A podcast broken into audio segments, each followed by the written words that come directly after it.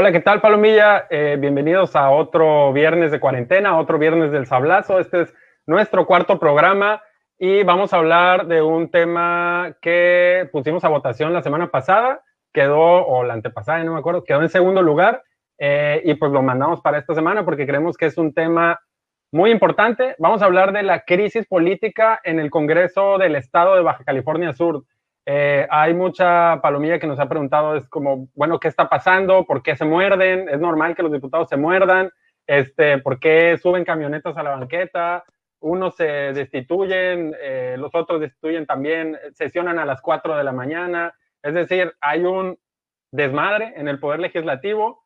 Eh, se ha visto como un poco inoperante el, el Congreso en muchas ocasiones y pues eh, queremos hablar de eso, ¿no? Es como intentar explicar eh, qué es lo que está pasando para, pues ahora sí que tener un mayor entendimiento colectivo y, pues saber, eh, pues, para dónde ir, ¿no? Porque pues está difícil que estamos en contingencia de coronavirus, estamos ante las puertas de una crisis económica que se vislumbra muy, muy difícil ante un proceso electoral que ya también viene y con un Congreso que no sabemos ni, ni, si funciona o no, si es legal o no, y no sabemos ni qué está pasando, ¿no? Entonces, por eso escogimos este tema.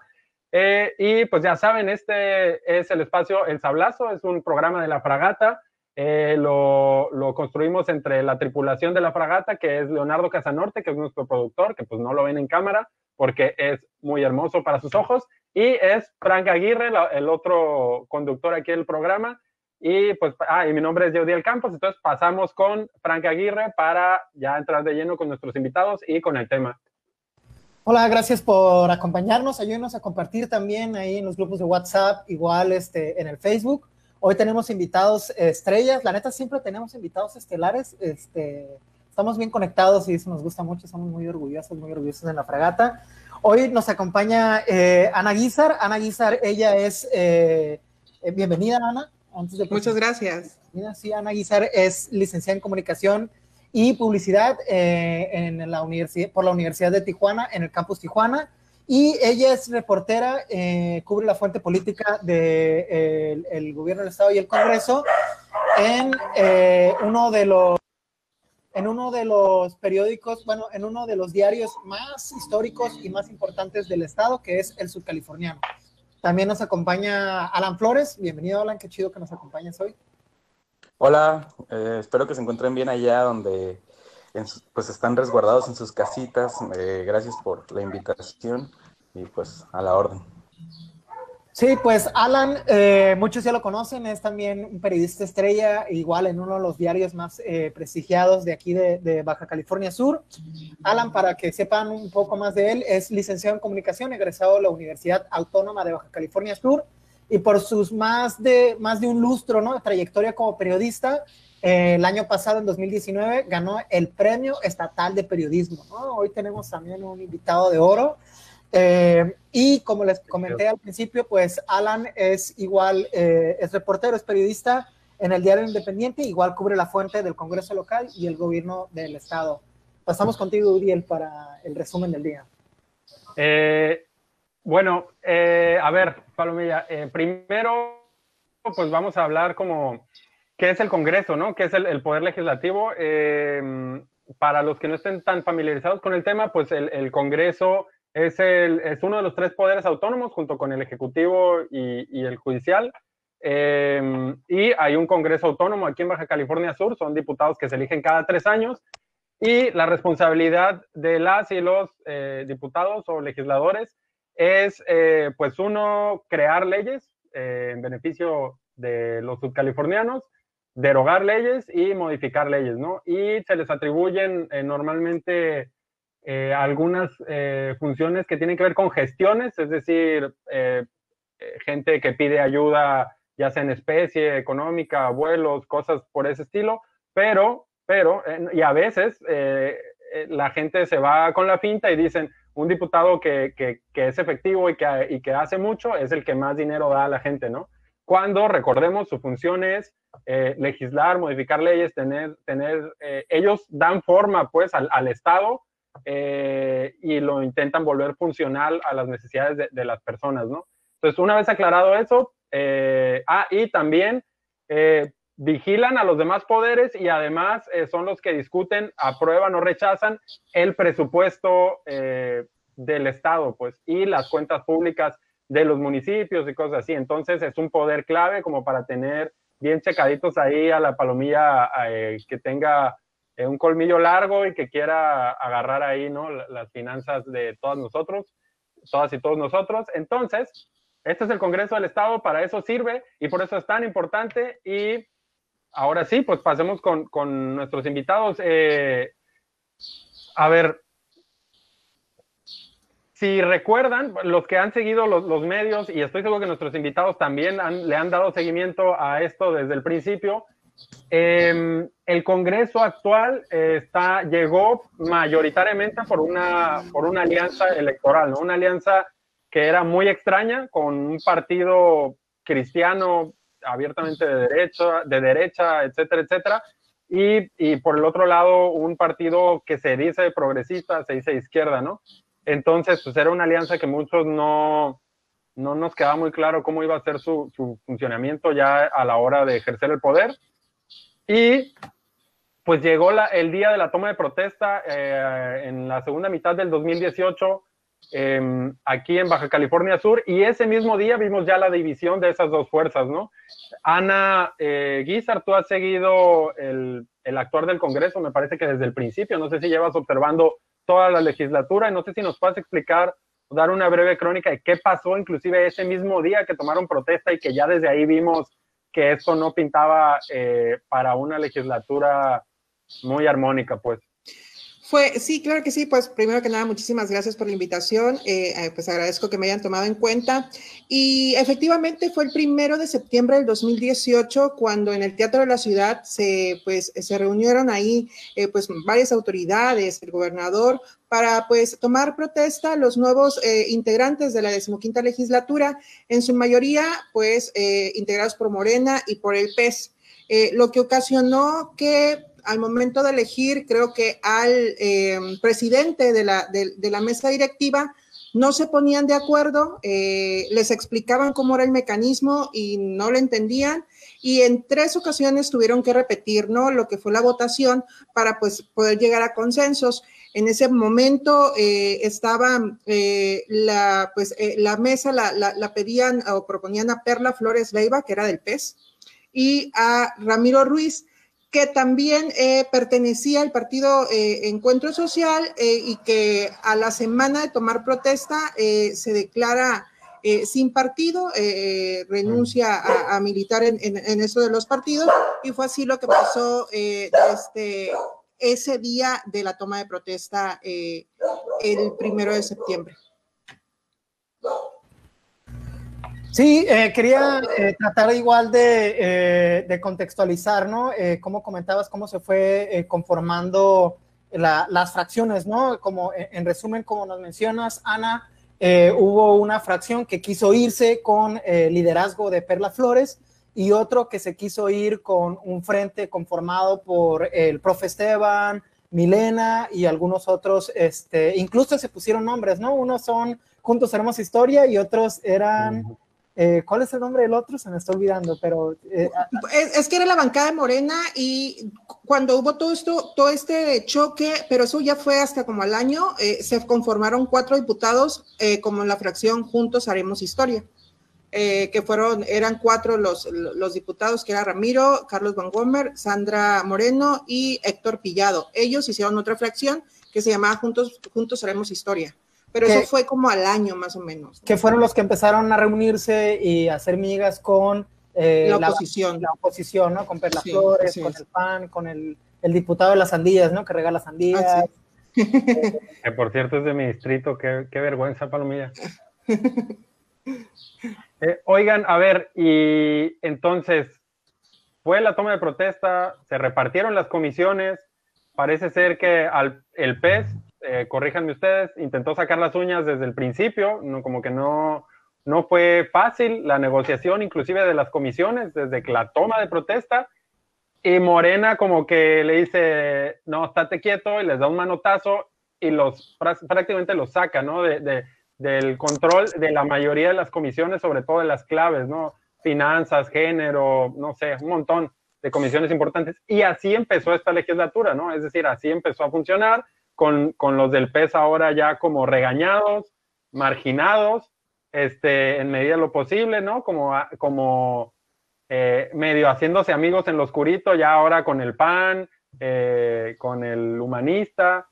Eh, y luego, ¿qué pasó, Alan? Es decir, ¿funcionó así la legislatura? ¿A Morena se le subió? Este, ¿Qué pasó? ¿Cómo, ¿Cómo se derrumbó ese frágil equilibrio que habían construido cuando recién empezó la legislatura?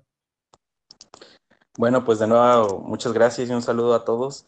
Sí, lo que comentan, estoy totalmente de acuerdo, ¿no? Eh, desde el primer día se da cuenta, ¿no? De esta fractura importante que había en la coalición.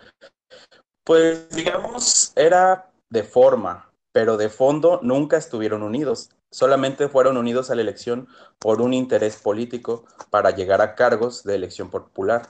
Entonces ese es uno de los principales problemas de la alianza Juntos Haremos Historia de 2018, que pues hubo esta recolección de políticos reciclados de otros partidos políticos, entre ellos algunos de estos diputados que el día de hoy están en funciones en el Congreso de Baja California Sur, tal es el caso de Ramiro Ruiz, que ya había sido secretario de Desarrollo con Narciso Agúndez, también este, tenemos el caso pues de varios diputados que ya habían sido eh, legisladores, tal es el caso de pues eh, Elizabeth Rocha, el hermano de, de, de, Chucky Van Wormer, que él es de los diputados disidentes de Morena, también fue diputado. Entonces, tenemos una serie de antecedentes en donde vemos, eh, era diputado por el PAN, tenemos una serie de antecedentes que pues vemos que Morena fue casi, casi a todos los proyectos políticos a ver de dónde podía rascar figuras para qué porque en ese entonces tenían un proyecto de nación que querían llevar a cabo, que querían llevar a López Obrador a la presidencia. Ok, hasta ahí yo pienso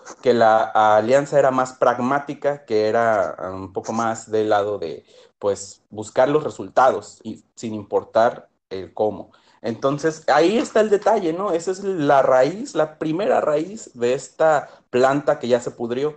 Eh, la pequeña raíz fue esa. Al momento de que llegan al, al, Congreso, pues llegaron con una fuerza de 15 diputados que se suponía iban a hacer una fuerza o un bloque en favor de las políticas que promoviera López Obrador y el gobierno de México. De hecho, todavía los diputados disidentes siguen diciendo que apoyan a López Obrador, sin embargo, pues em, al mismo tiempo dicen otras cosas al día siguiente, dependiendo del humor que tengan.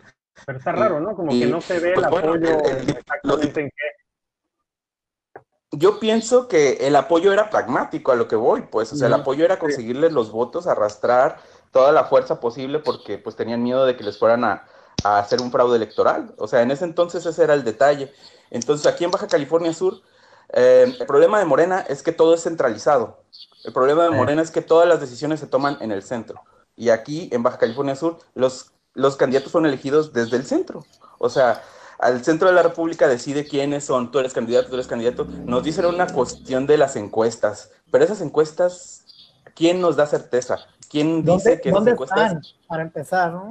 ¿De dónde salen los nombres de los candidatos de esas famosas encuestas que en lo personal para mí fue una percepción de que López Obrador no se quiso meter en problemas y allá que se rasquen con sus propias uñas, como ocurre con Baja California Sur muy seguido. Y finalmente, para cerrar este punto, pues el problema fue que el dinero eh, era mucho de lo que estos candidatos que, como dice Yudiel, de un partido supuestamente nacionalista, supuestamente progresista, supuestamente en estas aras de combatir las fuerzas del neoliberalismo, ¿no? Cuando al final, pues, eh, esta alianza se rompe, ¿saben?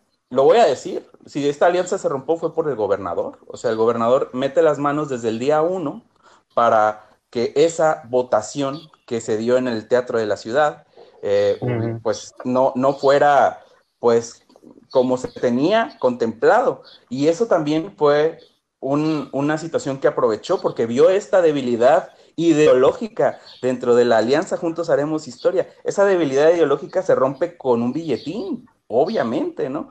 Y finalmente, o varios, ¿no? Yo no voy a decir cuántos, porque al final pues eso, eso es ya, eso fue en su momento fue el tema, ¿no? Y, y, todos estábamos hablando de qué pasó aquí, si ya había un acuerdo, había esto, lo otro, y al final Perla Flores fue la que decidió sacar una segunda planilla para proponerse como presidenta, y ese fue el conflicto, que al final no, se ponían de acuerdo, y al final fue Ramiro Ruiz el que quedó como presidente. Ramiro Ruiz, quien posteriormente se peleó con la, con la fracción de Morena debido a que justamente le retiraron la comisión de cuentas y administración después del famoso conflicto de los 337 mil pesos. ¿Recuerdan? De, la, de, los foros de movilidad con Rigoberto Murillo tuvo este encontronazo, que yo pienso que los dos deben tener muy bien, muy bien ubicados esos 337 mil pesos. Sin embargo, nosotros no lo podemos saber. Pero al final, esta situación se da después de los foros de movilidad y todo, destituyen a Ramiro Ruiz de la comisión de cuenta, y aquí voy a hacer un paréntesis, la comisión de cuenta está facultada para firmar todo cheque que sale del Congreso del Estado, al igual que la Dirección de Finanzas. Esas son las dos firmas que tienen que llevar todos los cheques que salen del Congreso del Estado y que salen del erario público. Ok, tenemos esa cuestión. Entonces Ramiro Ruiz es destituido de esta comisión que firmaba los cheques y es colocado Rigoberto Murillo del PES, porque en ese momento el PES apoyó a Morena para sacar a Ramiro Ruiz de la comisión de cuenta. Cuando eso sucedió, pues la oposición no era mayoría. Pero posteriormente, eh, al momento de, que Ramiro se pelea con Morena, este, Ramiro se pasa a la oposición. Y entonces ese ha sido el problema, que la, que la oposición ha logrado, eh, a través de diferentes medios, lograr y perder la mayoría, y al mismo tiempo son ubicados en el Congreso como la bancada del gobernador, puesto que además ahí está el exsecretario de Desarrollo del actual gobierno de Carlos Mendoza, José Luis Perpulidreu, que él fue secretario de Desarrollo Social en los primeros tres años del gobierno de Mendoza, y luego fue candidato y luego, luego diputado. Fue el único candidato de todos los del PAN que ganó su elección en Loreto, lejos allá, con una población pequeñita. la, gente, sí votó por él. Sí votó por él. No, bueno, yo no estuve ahí, pero la gente votó por él. Y al final, y al final ganó, está ahí y está, pues dicen que esta es la bancada del gobernador, ¿no? Toda la oposición que ha perdido y ganado la, la, la, mayoría. Y en resumen, el último problema se dio cuando Ramiro Ruiz decide que ya no quiere estar en la fracción del gobernador, cuando lo amenazan de expulsarlo de Morena junto a los cuatro disidentes que se habían ido de esta fracción de Morena. Y pues ese es el problema, ¿no? Que se regresan a la fracción y empiezan de nuevo a, a sacar a los de oposición que ya estaban bien colocados e inclusive habían dado eh, por buena una ley para vetar a Morena de la Junta de Gobierno y Coordinación Política todo lo que quedaba de la legislatura. Entonces ahí había un conflicto bastante fuerte y desde mi perspectiva como reportero, ese es el problema, que hay un poder ejecutivo que ha colocado un operativo de seguimiento a los acuerdos y decretos del Congreso, que al final se le rompió, se le cayó y ahora que ya se le cayó toda su cuestión, ahora no quiere reconocer ni los decretos ni las leyes y esto simplemente se resume a que no quiere reconocer a una mayoría de 12 diputados contra 8. Pero más allá de eso, Alan, perdón que, que, que, que, que opine esto, pero más allá de si hay intromisión o no por parte del gobernador, creo que si realmente hubieran estado unidos y hubieran llegado de manera convencida de que son un equipo y son proyecto, eso no hubiera pasado. Me refiero a los diputados eh, que eran mayoría, o sea, Pez Morena. Yo creo que aquí el error para mí o, o el error que han cometido es que les ha ganado la ambición o sea, primero estoy con un equipo que me va a apoyar para un fin que yo quiero y cuando ya no me apoye me voy a ir al otro equipo para, para buscar lo que, lo que yo quiero. Yo sí siento que a, la mayoría, si es a los 21, se han movido por intereses personales más allá de que por, por, por, por, un, por una línea política, por buscar un proyecto, por hacerla, o sea, por, por consolidar la cuarta transformación, en este caso, que era la mayoría que había llegado por ese proyecto, ¿no? Yo no discuto esa parte porque tienes toda la razón, esa debilidad ideológica está ahí, ¿no? Sin embargo, tampoco podemos decir que no hay intromisión del gobernador, porque finalmente se ha visto ahora con las resoluciones de la Suprema Corte que no ha acatado, que incluso las ha impugnado para no depositarles el dinero ni publicar sus oigan, oigan, a ver. porque no les conviene. Sí, pero antes, antes de irnos hasta allá, porque ya nos brincamos, ya llegamos al presente, pues íbamos, apenas íbamos en el primer año de legislatura, ¿no? Entonces, a mí me parece como muy clave que nos regresemos a eso. No sé, Ana, si, si tú nos puedas comentar, pasó algo clave, ¿no? Al final del primer año de, de la legislatura, eh, al final del 2018, me parece que fue, perdón. Este, que... Los meses de octubre, ¿no? Alan ya adelantó un poco, destituyen, ¿no? A Morena eh, en un golpe, eh, ¿no? En un madruguete de todas las comisiones clave y luego hicieron algo para que eso no volviera a pasar. ¿Nos puedes platicar eh, qué pasó y, por qué estuvo ahí medio sombrío este movimiento, ¿no? Como que muchos nos... Yo, yo me acuerdo que me enojé muchísimo cuando pasó eso, ¿no? Porque hacían la ley a su voluntad. Pero más, eso yo, eso, según yo, fue hasta el siguiente año. Previo, los pleitos ah, comenzaron, los pleitos comenzaron como en el mes de noviembre, cuando la bancada de Morena, que estaba comandada por Milena Quiroga, eh, decidió renunciar a, las, a los bonos, a las prestaciones ah, que tenían los diputados. Entonces, ahí ya a muchos no les gustó. Que fue, que fue perdón que interrumpa, Ana, que fue un compromiso de campaña, ¿no? De todos los de todos los cargos del, Partido Movimiento Regeneración Nacional. Es muy importante que cuando digamos Morena, le pongamos Partido Movimiento Regeneración Nacional, ¿no? Y eh, eh, eh quería hacer énfasis en eso, perdón, ¿no? que te he interrumpido, en que fue un compromiso de los candidatos a alcalde, de los candidatos de los que eran, iban a la pleña y regidores, de los que iban para diputados locales, para los diputados federales, al Senado y también del presidente Andrés Manuel López Obrador, ¿no? Este, una política de austeridad y un recorte a sus honorarios, ¿no? Adelante. Ese fue el segundo enfrentamiento. Primero fue el de la votación, ¿no? Del primero de septiembre, el de que no se ponían de acuerdo. El segundo enfrentamiento fue ese, el tema de bajarse los sueldos. Eh, la bancada que iba por Morena, por el partido de Morena, estaba muy convencida de bajarse los bonos, que desde ahí también comenzó la falta de transparencia, porque hasta el momento se desconoce si sí renunciaron, si no renunciaron. Eh, hace poquito salió que ellos habían recibido, los diputados de Morena, que habían renunciado a este bono que creo que asciende como a un millón de pesos anual lo habían, eh, lo habían solicitado de nueva cuenta, ¿no? Entonces, un millón, perdón, un millón de pesos anual por diputado. Anual, por, diputado, ajá, por diputado, por diputado. Entonces, eh, ahí eh, comenzó otra vez eh, los encontronazos, pues los que no estaban de acuerdo, los que no, estuvieron de acuerdo fue la oposición, PRI, PAN, Humanista, PRD, ellos decidieron no apoyar esta, esta iniciativa y no bajarse los sueldos, y también algunos diputados de Morena y del PES. Entonces ahí comienza otro enfrentamiento entre ellos y comienzan los señalamientos, ¿no? Que tú no te bajaste el sueldo, que tú no eres de Morena, que tú esto.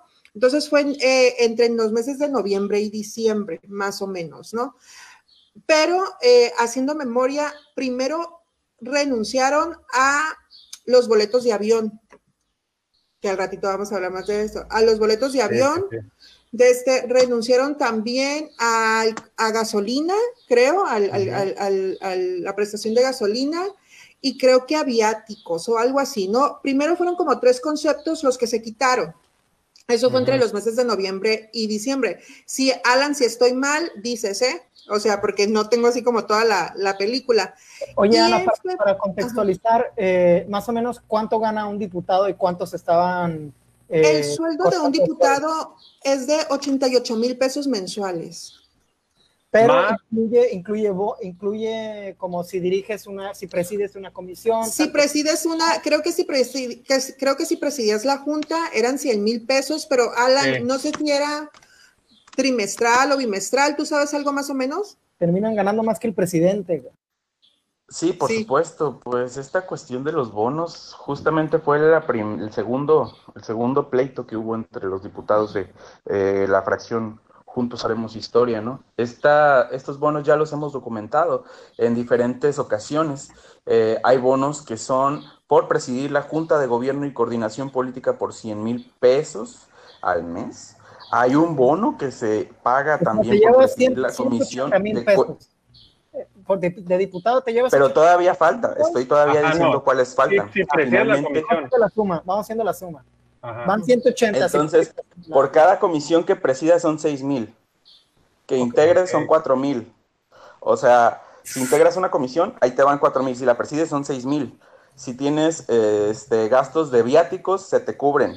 si tienes eh, gastos de vuelos, se te cubren. Hasta y tienes un fondo de, de ayuda social por 35 mil pesos que también se, se destina a, a, un gasto facturado que se le da a la población, lo que decías hace rato, ¿no? La, la gestión. También hay un concepto que em, es de fondo para el retiro, del cual también es alrededor de un millón de pesos al año. Entonces, son varios conceptos que se suman y en total en total, en promedio por diputado, si preside la, la, Junta de Gobierno, son como 350 mil a 400 mil pesos mensuales. Y si es un diputado que no preside nada, pues entre 250 y 300. A ver, perdón, Alan, decías que eh, por integrar, por pertenecer a cualquier comisión, hay un bono de 4 mil pesos, ¿no?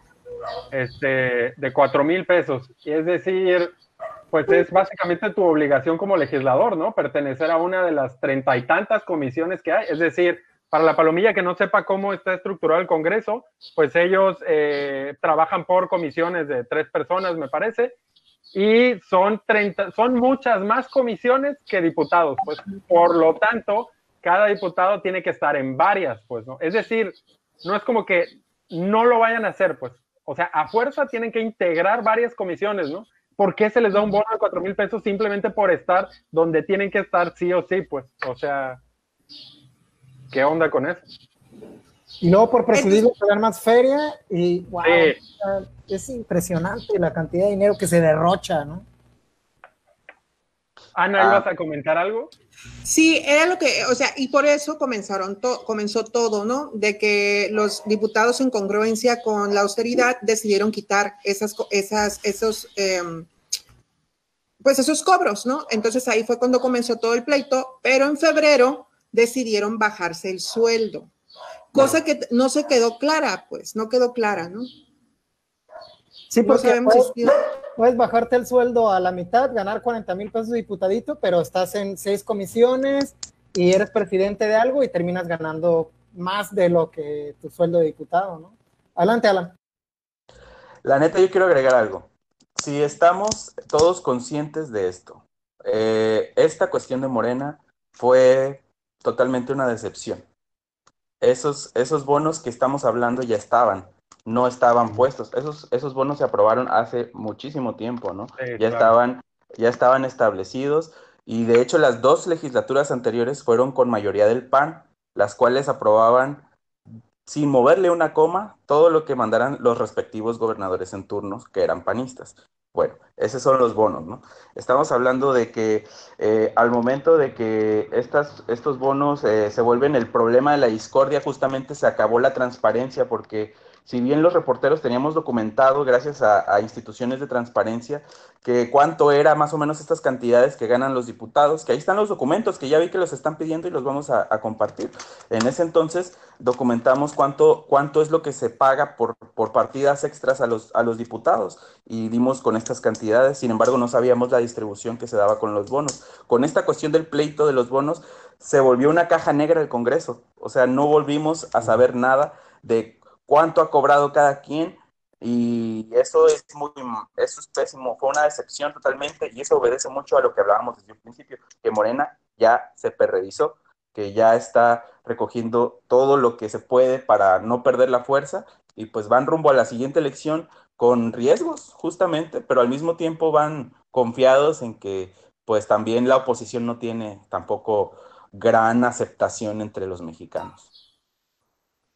Ana, me gustaría hacer, perdón, me gustaría hacer énfasis en, algo muy puntual, ¿no? Eh, ¿Cuál tú crees que son los dos, eh, las dos circunstancias que generan estas fracturas dentro del Congreso, ¿no? Una, me imagino, debe ser el dinero y la otra. ¿Me preguntas a mí? Sí.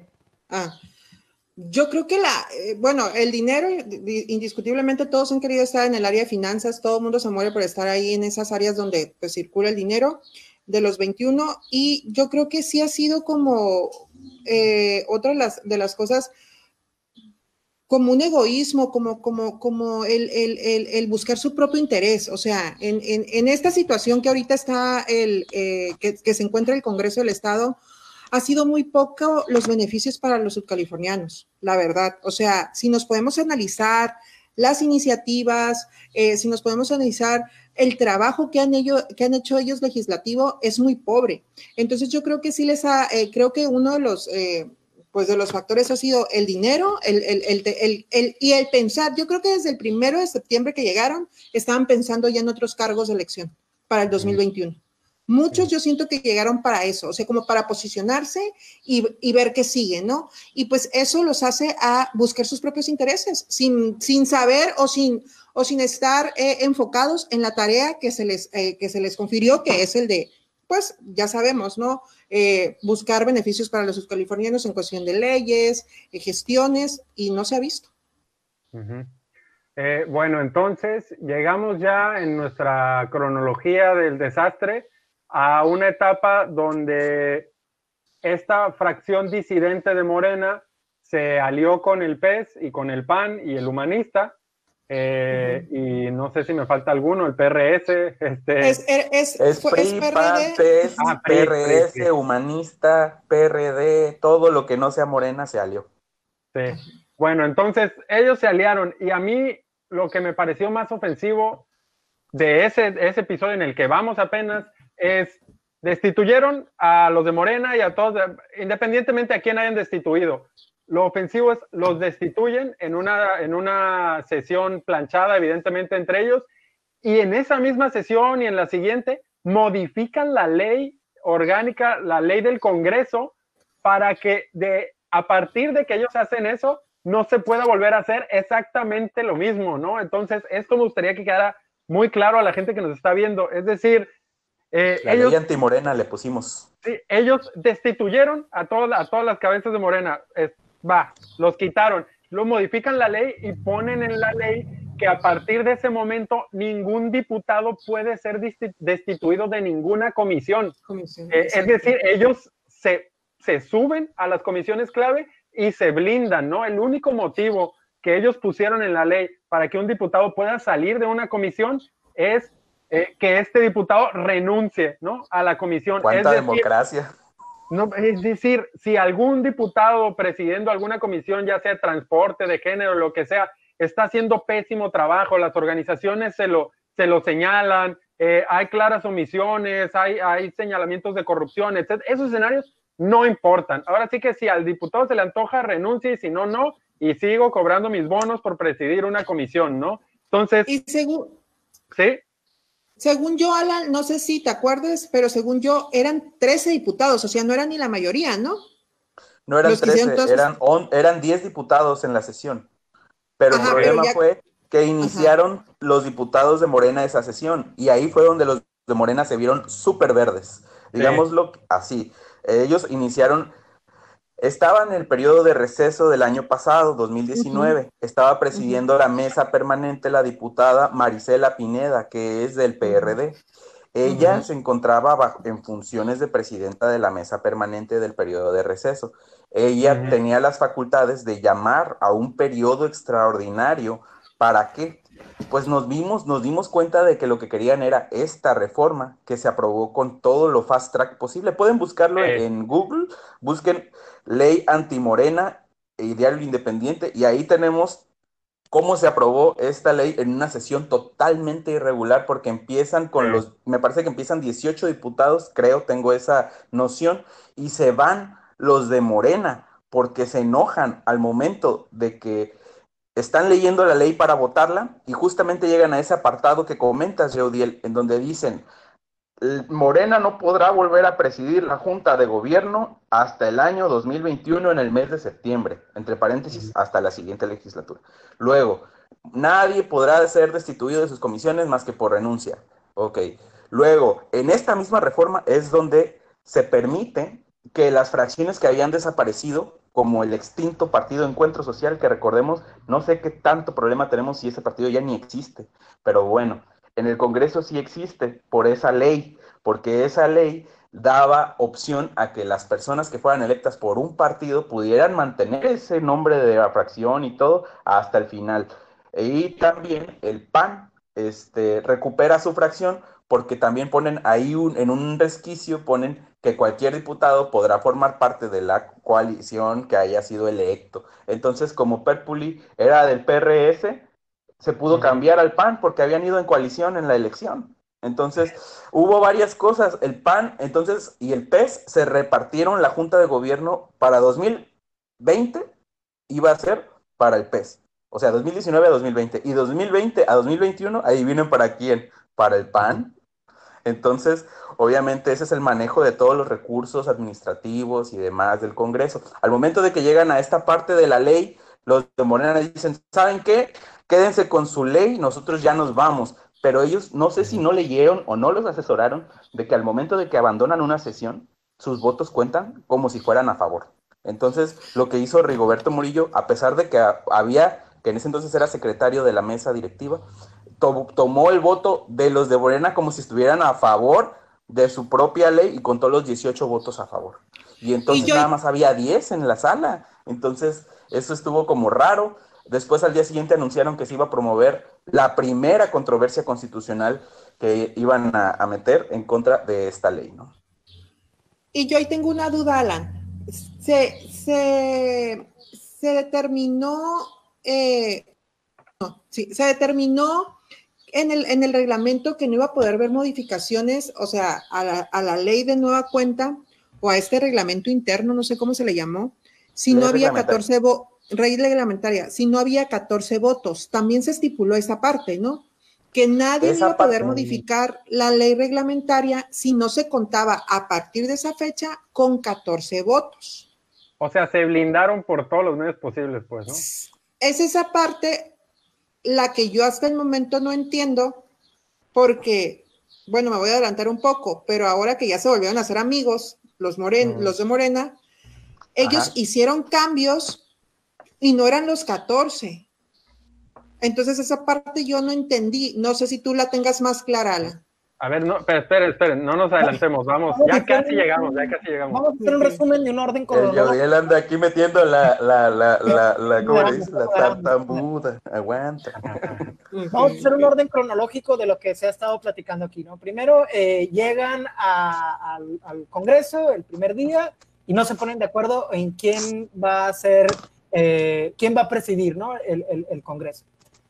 Luego eh, hay problemas que involucran dinero, que involucran financiamiento, que involucran eh, recortarse presupuestos, este, no se ponen de acuerdo, empieza a, ver, empieza a, fracturarse más las fracciones que ya existían.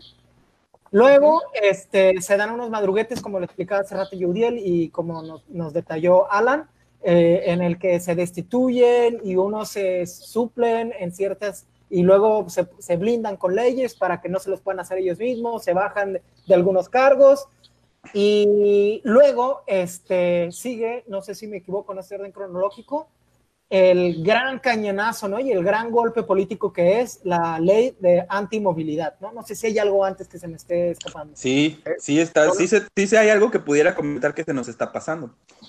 Al momento de que llega por primera vez la coalición Juntos Haremos Historia y todo esto desde el primer día, se destituye a la que fue directora de finanzas de ahí, del Congreso del Estado. Se le destituye a María Francisca, Covarrubias Sánchez.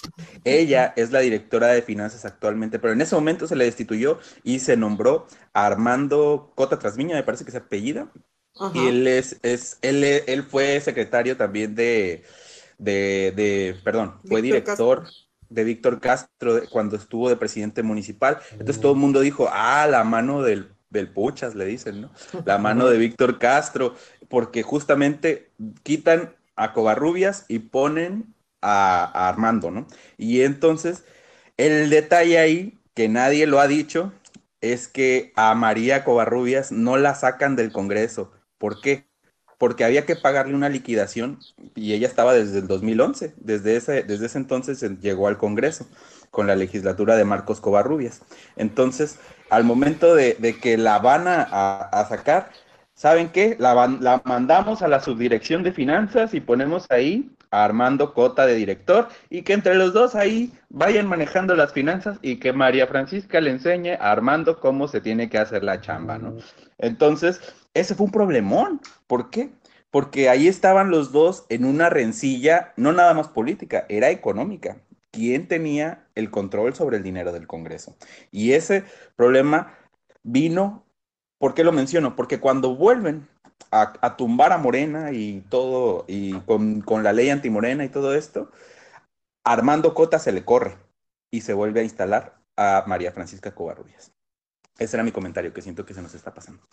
Ok, y a mí me gustaría también puntualizar, cuando se dio este rollo de que destituyen a, la bancada de Morena y todo este y modifican la ley para beneficiarse directamente ellos y blindarse en sus comisiones, me parece que Morena mete un recurso, ¿no? Ante la Suprema Corte o algo así. Sí, una controversia. Eh, eh, meten una controversia, es decir, ellos no estaban de acuerdo con cómo se hizo el movimiento, pero pues decidieron eh, seguir funcionando, ahora sí que con una nueva normalidad en el Congreso, en lo que supuestamente se resolvía la controversia, ¿no? Es decir, tuvieron que apechugar, no les, quedó, les quedó de otra, ¿no? Luego, Frank, tú mencionabas el tema de la ley de movilidad, si es cierto, nos puedes, tú que, estuviste súper metido en ese tema, nos puedes explicar ahí súper breve qué pasó y, por qué también fue, fue un conflicto la, la, sociedad civil le decimos la ley antimovilidad, ¿no? El gobernador desde apoyo.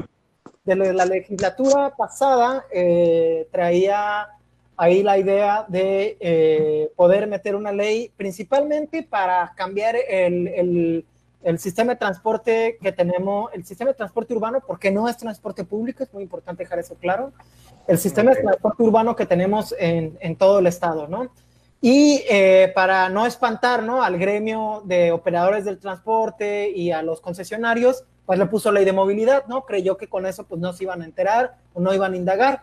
Y medio agarró unos parches de una ley de Querétaro, hizo un copy-paste igualito, ¿no? De una de, de, Quintana Roo y de Jalisco, con, incluso con los eh, errores eh, gramaticales, ¿no? O sea, tenía ahí unos errores horribles de gramática.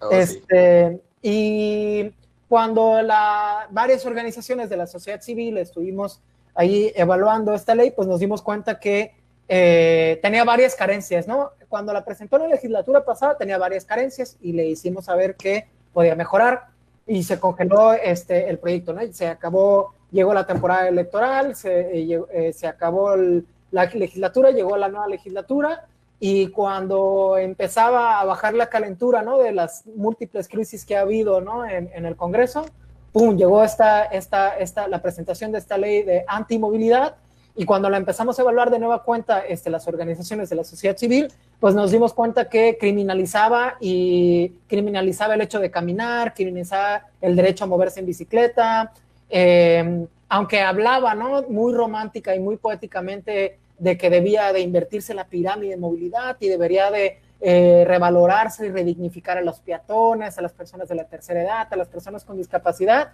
En algunos apartados, ¿no? Que pudieran haber sido las reglamentaciones, eh, pues prohibía, ¿no? Eh, usar la calle o, o, en algunos casos usar de cierta forma la bicicleta que desincentiva, ¿no? que iba, a que iba a terminar en desincentivar el moverse en transporte público, en moverse a pie o en moverse en bicicleta al final, ¿no? Por eso le hicimos la ley de antimovilidad, porque estaba eh, enfocada exclusivamente, sobre todo, al transporte público. Si tú leías la ley de antimovilidad, ibas a ver que dos tercios de esa ley estaba enfocada al transporte público y lo demás en algunas definiciones y no hablaba nada de las personas, bueno, más bien no es que no hablaba nada, pero no hablaba cosas sustanciales o importantes como la puedes leer eh, en, otras eh, legislaturas, en otras leyes de movilidad progresistas como la de Jalisco y como la de Ciudad de México, no hablaba nada sustancial para las personas con discapacidad, ¿no? No hablaba nada sustancial para las miles de personas que se mueven en bicicleta. no, los mencionan. No hablaba nada de beneficio para los usuarios del transporte público, ¿no? Entonces, eh, pues se hizo, se hizo una, una, campaña, se hizo ahí un convenio con cámaras de comercio, con empresarios de prestigio, con, con varios eh, comercios para que apoyaran este proyecto y eh, pues nosotros eh, asesoramos de cierta manera, ¿no? A los diputados que se dejaron, ¿no? La verdad es que nosotros tocamos la puerta de todo el que se dejó, PRI, PAN, PRD, este, PT, Verde, Morena, y afortunadamente se consiguió que una mayoría pues sacara de los órdenes del día la ley de antimovilidad para que ni siquiera se pudiera votar, ¿no? Entonces, eh, Oye, Fran, pero, pero les eh, dejo a ustedes que les tocó cubrir ese, ese proceso. Oye, Fran, pero para decir tú que estuviste muy de cerca, ¿no crees que esto también haya sido como un enfrentamiento político? O sea, en el sentido de que en lugar de decir, a ver, eh, queremos un beneficio para la ciudadanía, ¿no? O sea, estamos buscando un beneficio para la ciudadanía.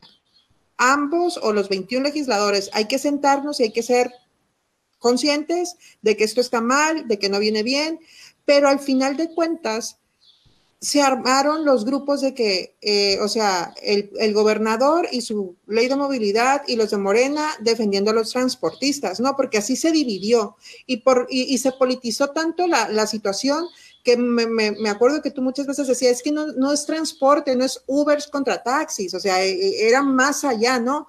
Pero eso también como que, como ya había muchos encontronazos dentro del Congreso, los se olvidaron de realmente lo que tenían que discutir y se agarraron defendiendo eh, cada quien su bandera, ¿no? Eso es lo que, yo, siento. Creo que tienes razón, olvidé contextualizar algo muy, muy importante que es el gobierno del estado invirtió miles de pesos de nuestro dinero, ¿no? De, de, de nosotros, los subcalifornianos y las subcalifornianas, para polarizar el tema de la ley de antimovilidad, ¿no? Y reducirlo a algo simplista como esto es Uber contra taxis. Entonces, yo tuve muchos familiares, muchos amigos, muchos conocidos que no, que Morena está en contra del Uber y que no sé qué, y, también el Partido Movimiento Regeneración Nacional no fue lo suficientemente inteligente en su manejo de comunicación para, para eh, evidenciar lo que estoy diciendo, ¿no? Esto no es Uber contra taxis y polarizaron más el tema todavía, entre comillas, apoyando al sector este, de los taxistas y de los operadores del transporte urbano, ¿no? Pero Porque aparte hubo actores internos, externos, perdón, hubo actores internos, eh, no sé si recuerden, en un aniversario de la izquierda, donde pues un líder moral del, del partido, de las izquierdas, decía, ¿no? Los taxistas, estamos con ellos. Entonces, sí fue, sí fue, o sea, sí fue como, como, como, como que ellos mismos lograron el enfrentamiento y que se, y que se fuera todo a taxis y Ubers. Oigan, a ver, perdón, voy a, perdón, perdón, Alan, eh, ahorita te regresamos, eh, quiero que regresemos, perdón, al tema de la cronología del Congreso, porque ya nos queda poco tiempo de programa, ya, ya llevamos... Sí, ya llevamos 50 Y falta mucho, es un, es un problema que tiene muchos pedazos que hay que unir. Todavía, todavía no llegamos al punto del desastre, ya nos están reclamando aquí en los comentarios que, que dejemos la movilidad para otro programa. Creo que movilidad y todo este tema que comentábamos ahorita fue un, una, un, se enseñaron el músculo ahí las distintas fuerzas y, y, creo que da para un programa entero, ¿no? Fácil, ahí lo, avancemos, Perdón, Alan, súper breve, ¿algún comentario de esto? Súper breve, ese mismo aparato que están usando, eh, para, que usaron para polarizar la ley de movilidad, es el mismo que utilizan para polarizar ahorita la gente contra el Congreso. Ya. Ok, bueno, estoy leyendo aquí algunos comentarios. Eh, vamos a armar un programa después de movilidad. Nos preguntan también que Jorge Armenta nos pregunta que si por qué no corrieron cuando la tenían que correr a la directora de finanzas, supongo. Alguien nos comenta, son demasiados y regularmente no hacen nada, sesionan cuando quieren, no tienen títulos de estudios, en su mayoría muy poca preparación, eh, cobran demasiado dinero, muchos viáticos y no comprueban gastos. Pobre de nuestro México. Eh, divídanlo en partes, nos dice una tercera persona porque está muy bueno el tema. Y sigan el guion, nos dice aquí Manuel López. Eh, saludos, Manuel. Eh, saludos, Manuel. El Manuel ese con sus comentarios, ya lo conozco. Un saludo a mi amigo. Él vende muy buena birria. Bueno, a ver, a ver, entonces llegamos, sí, pasó este rollo de la movilidad que fue también donde se midieron las fuerzas y luego ya nos acercamos al mero desastre, ¿no? Es decir, em, se terminó ese periodo. ¿Quién, ¿Quién presidía ese periodo? ¿El PRS PAN o el humanista? Pues no, casi, casi, el humanista. Lo presidía oficialmente el humanista. Se acabó el periodo eh, y luego hubo un periodo de, ¿cómo se, pero se me fue el, pues un extemporáneo, pues que se me fue el término, este, que lo presidía el PAN, ¿no? Bueno, no sé si ella, si Elizabeth Rocha es del PRS o del PAN. Fue, una, fue un periodo de receso que fue el que se ah, dio de diciembre de 2019 a marzo de 2020. Gracias por la aclaración. Fue la tiene razón, fue la comisión permanente que presidía Elizabeth Rocha, ¿no? Este, y, y, entonces ya casi estamos llegando al 2020 y luego, Ana, eh, ¿nos puedes comentar qué pasó?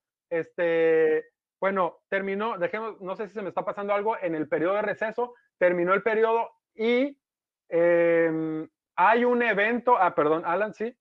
Puede ser que pudiéramos decir que, para cerrar el tema de movilidad, ese fue el primer reacercamiento de las fracciones, la disidente Ah, y cierto. la, pues que le llamaban legítima, ¿no?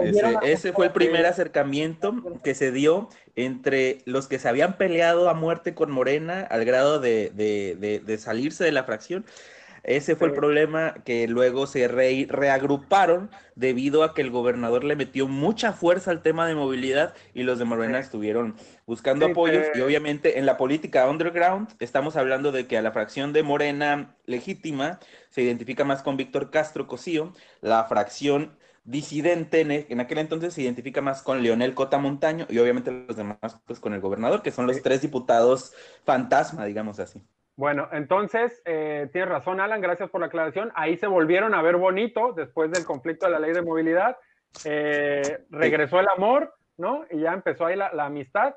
Y luego llegamos, ahora sí, donde empieza, creo, el, el- el desmadre, ¿no? A ver, Ana, inicia el periodo, o no sé si algo anterior, eh, inicia el periodo que estaba, eh, lo iba a presidir eh, Daniela del Partido Humanista y Lorenia del PES eh, iba a, pre- bueno, presidía la Junta de Coordinación Política, ¿no?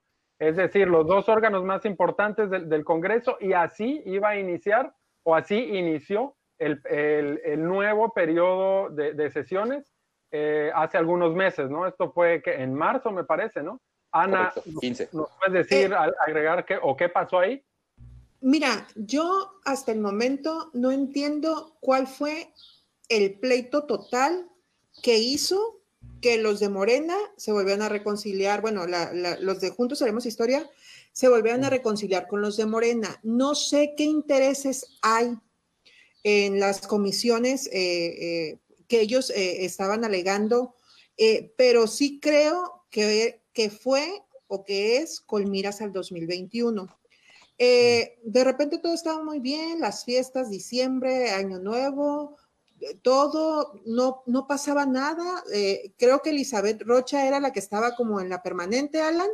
Sí. Correcto. Sí, Era la presidenta. entonces era la presidenta, pues había sesiones los martes y todo, y de repente, previo a que iniciara el, el, el, el, el periodo ordinario, comienzan estas, estas eh, eh, eh, enfrentamientos de nueva cuenta y la gota que derramó el vaso, bueno, o que nosotros supimos, fue la molestia de algunos diputados por los famosos boletos de avión. Ah, claro, salió el escándalo, justo salió el escándalo, tienes razón, Alan, eh, ¿a De dónde se iba, a dónde de- se iba la palomilla con, con nuestros impuestos? Bueno, salió, ¿no? Ahí unos boletitos que se compraron por parte de la Junta de Gobierno y Coordinación Política, ya entonces encabezada por el Partido de Encuentro Social y Perla Flores Leiva, ¿no? Ya se hizo muy del dominio público que se fueron a Francia, ¿no? Y que si bien eso no es una, un concepto ilegal que un diputado le dé a un ciudadano, quien quiera que sea, dos boletos de avión a Francia, estos tienen que estar debidamente justificados, ¿no? Tienen que estar debidamente facturados, tienen que estar... O sea, entiendo yo que eso sí se hizo Pero no es ético, pero ¿no? dicen, es legal, pero no es moral. Entonces, lo, lo hablamos así, ¿no? Y más allá Dime, de eso dime. fue, y más allá de eso fue la incongruencia, con todo respeto, para la diputada. O sea, sale el escándalo de los boletos, cuando sale el escándalo de los boletos es cuando hay reunión de, de- de Morena de los 13, eh, donde comienzan a destituir, que si el oficial mayor, que si de las comisiones y todo. Recuerdo que fue un viernes, el viernes 6 de marzo. Correcto. El, desde, eh, se- el, el 8, el 8 de marzo, que era domingo, eh, citan eh, los diputados de oposición a una reunión, pues para decir, ¿no? A una conferencia para decir que lo que estaban haciendo los de Morena era ilegal. Y ahí en esa conferencia, eh, al término, la diputada dice que no, que ella no que ella sí compró unos boletos, pero por tarjeta de crédito, que estaban a cargo, eh, eh, que fue cargo su tarjeta de crédito y que no sé qué.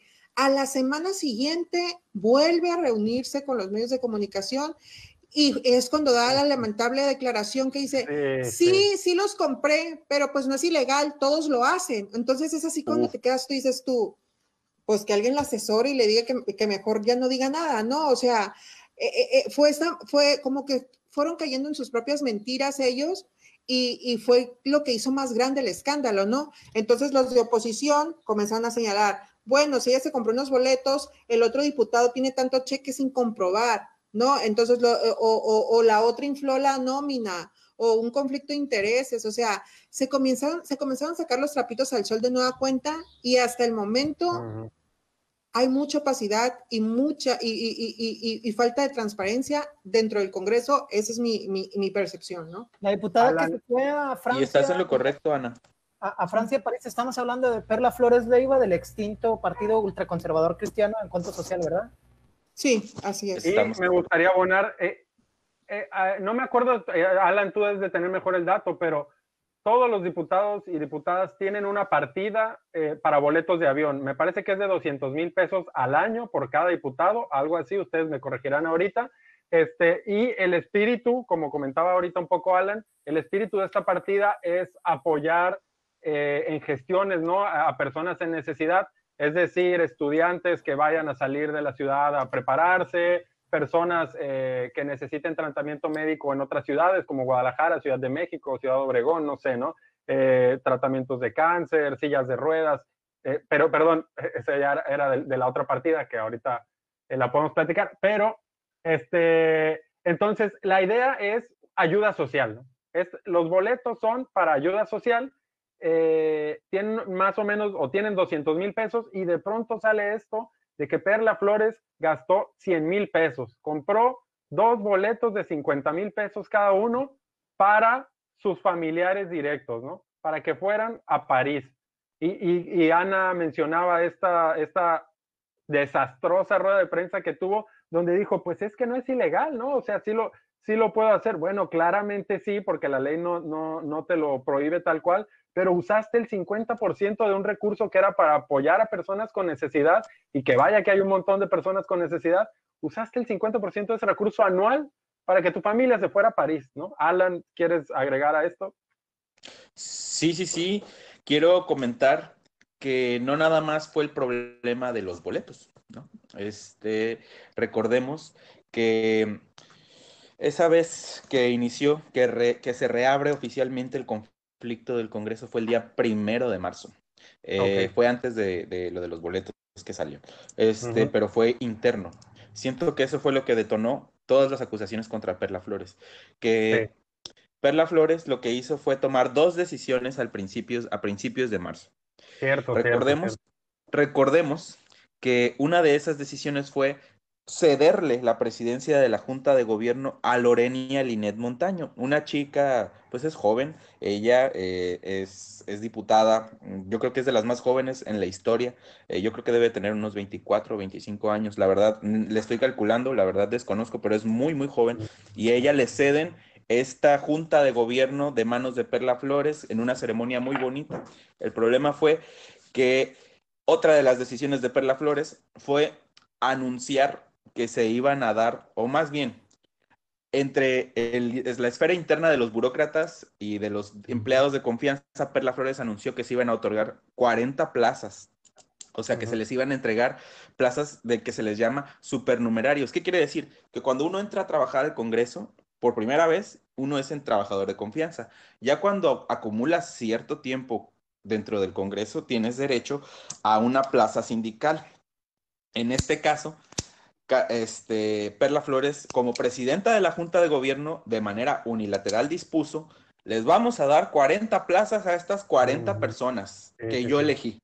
O sea, eso fue como una de las cosas que todos nos quedamos así como que, ok, lo de la Junta de Gobierno está bien, digamos, bien entre comillas, porque también Lorenia, pues es del PES, y la ley decía que recaería en el PES la, la presidencia, y en dado caso, pues Perla Flores era la dirigente estatal del partido. Entonces, pues ellos son los que naturalmente deciden quiénes son los coordinadores parlamentarios. En este caso, Perla Flores le cede a Lorenia y en esa ceremonia le caen los burócratas, le caen los burócratas para decirles, ¿cómo fue que otorgaste estas plazas? O sea, esto no se puede hacer así.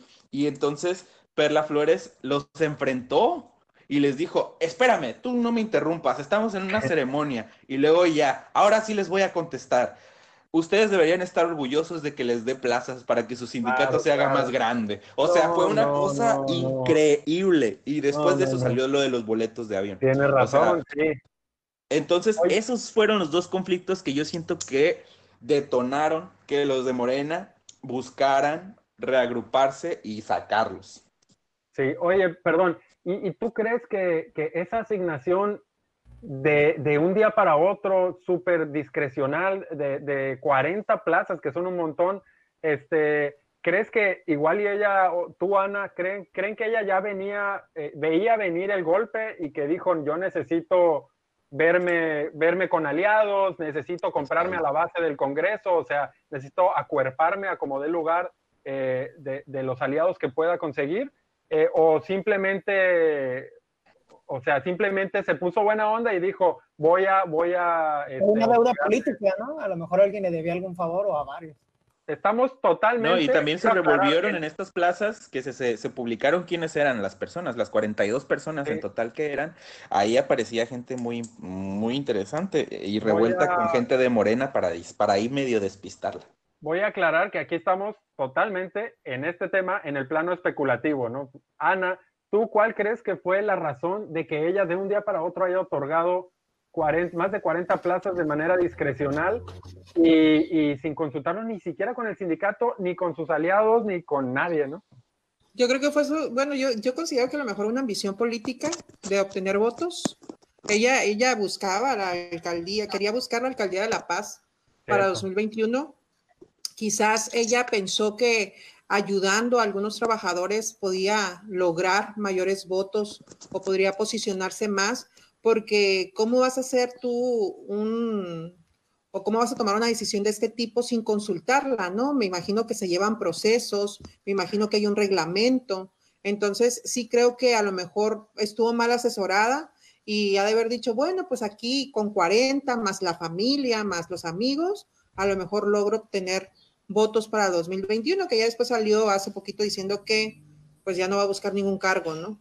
O a lo mejor para darle la vuelta a, la noticia de que mandó a sus familiares a Francia. Mm, puede ser. Pero bueno, eh, eh, eh, entonces, en este orden cronológico, creo, y por el tiempo que nos queda, nos quedan ya algunos minutos, pasamos a las mordisqueadas que se dieron entre unas diputadas. No, pero faltan, las destituciones primero, ¿no? Me parece que fue. A ver, eh, voy a explicar aquí, ustedes me, pueden corregir, claro. Eh, lo que pasó fue que el periodo de sesiones inició con eh, la diputada Daniela del, Partido Humanista presidiendo la mesa directiva.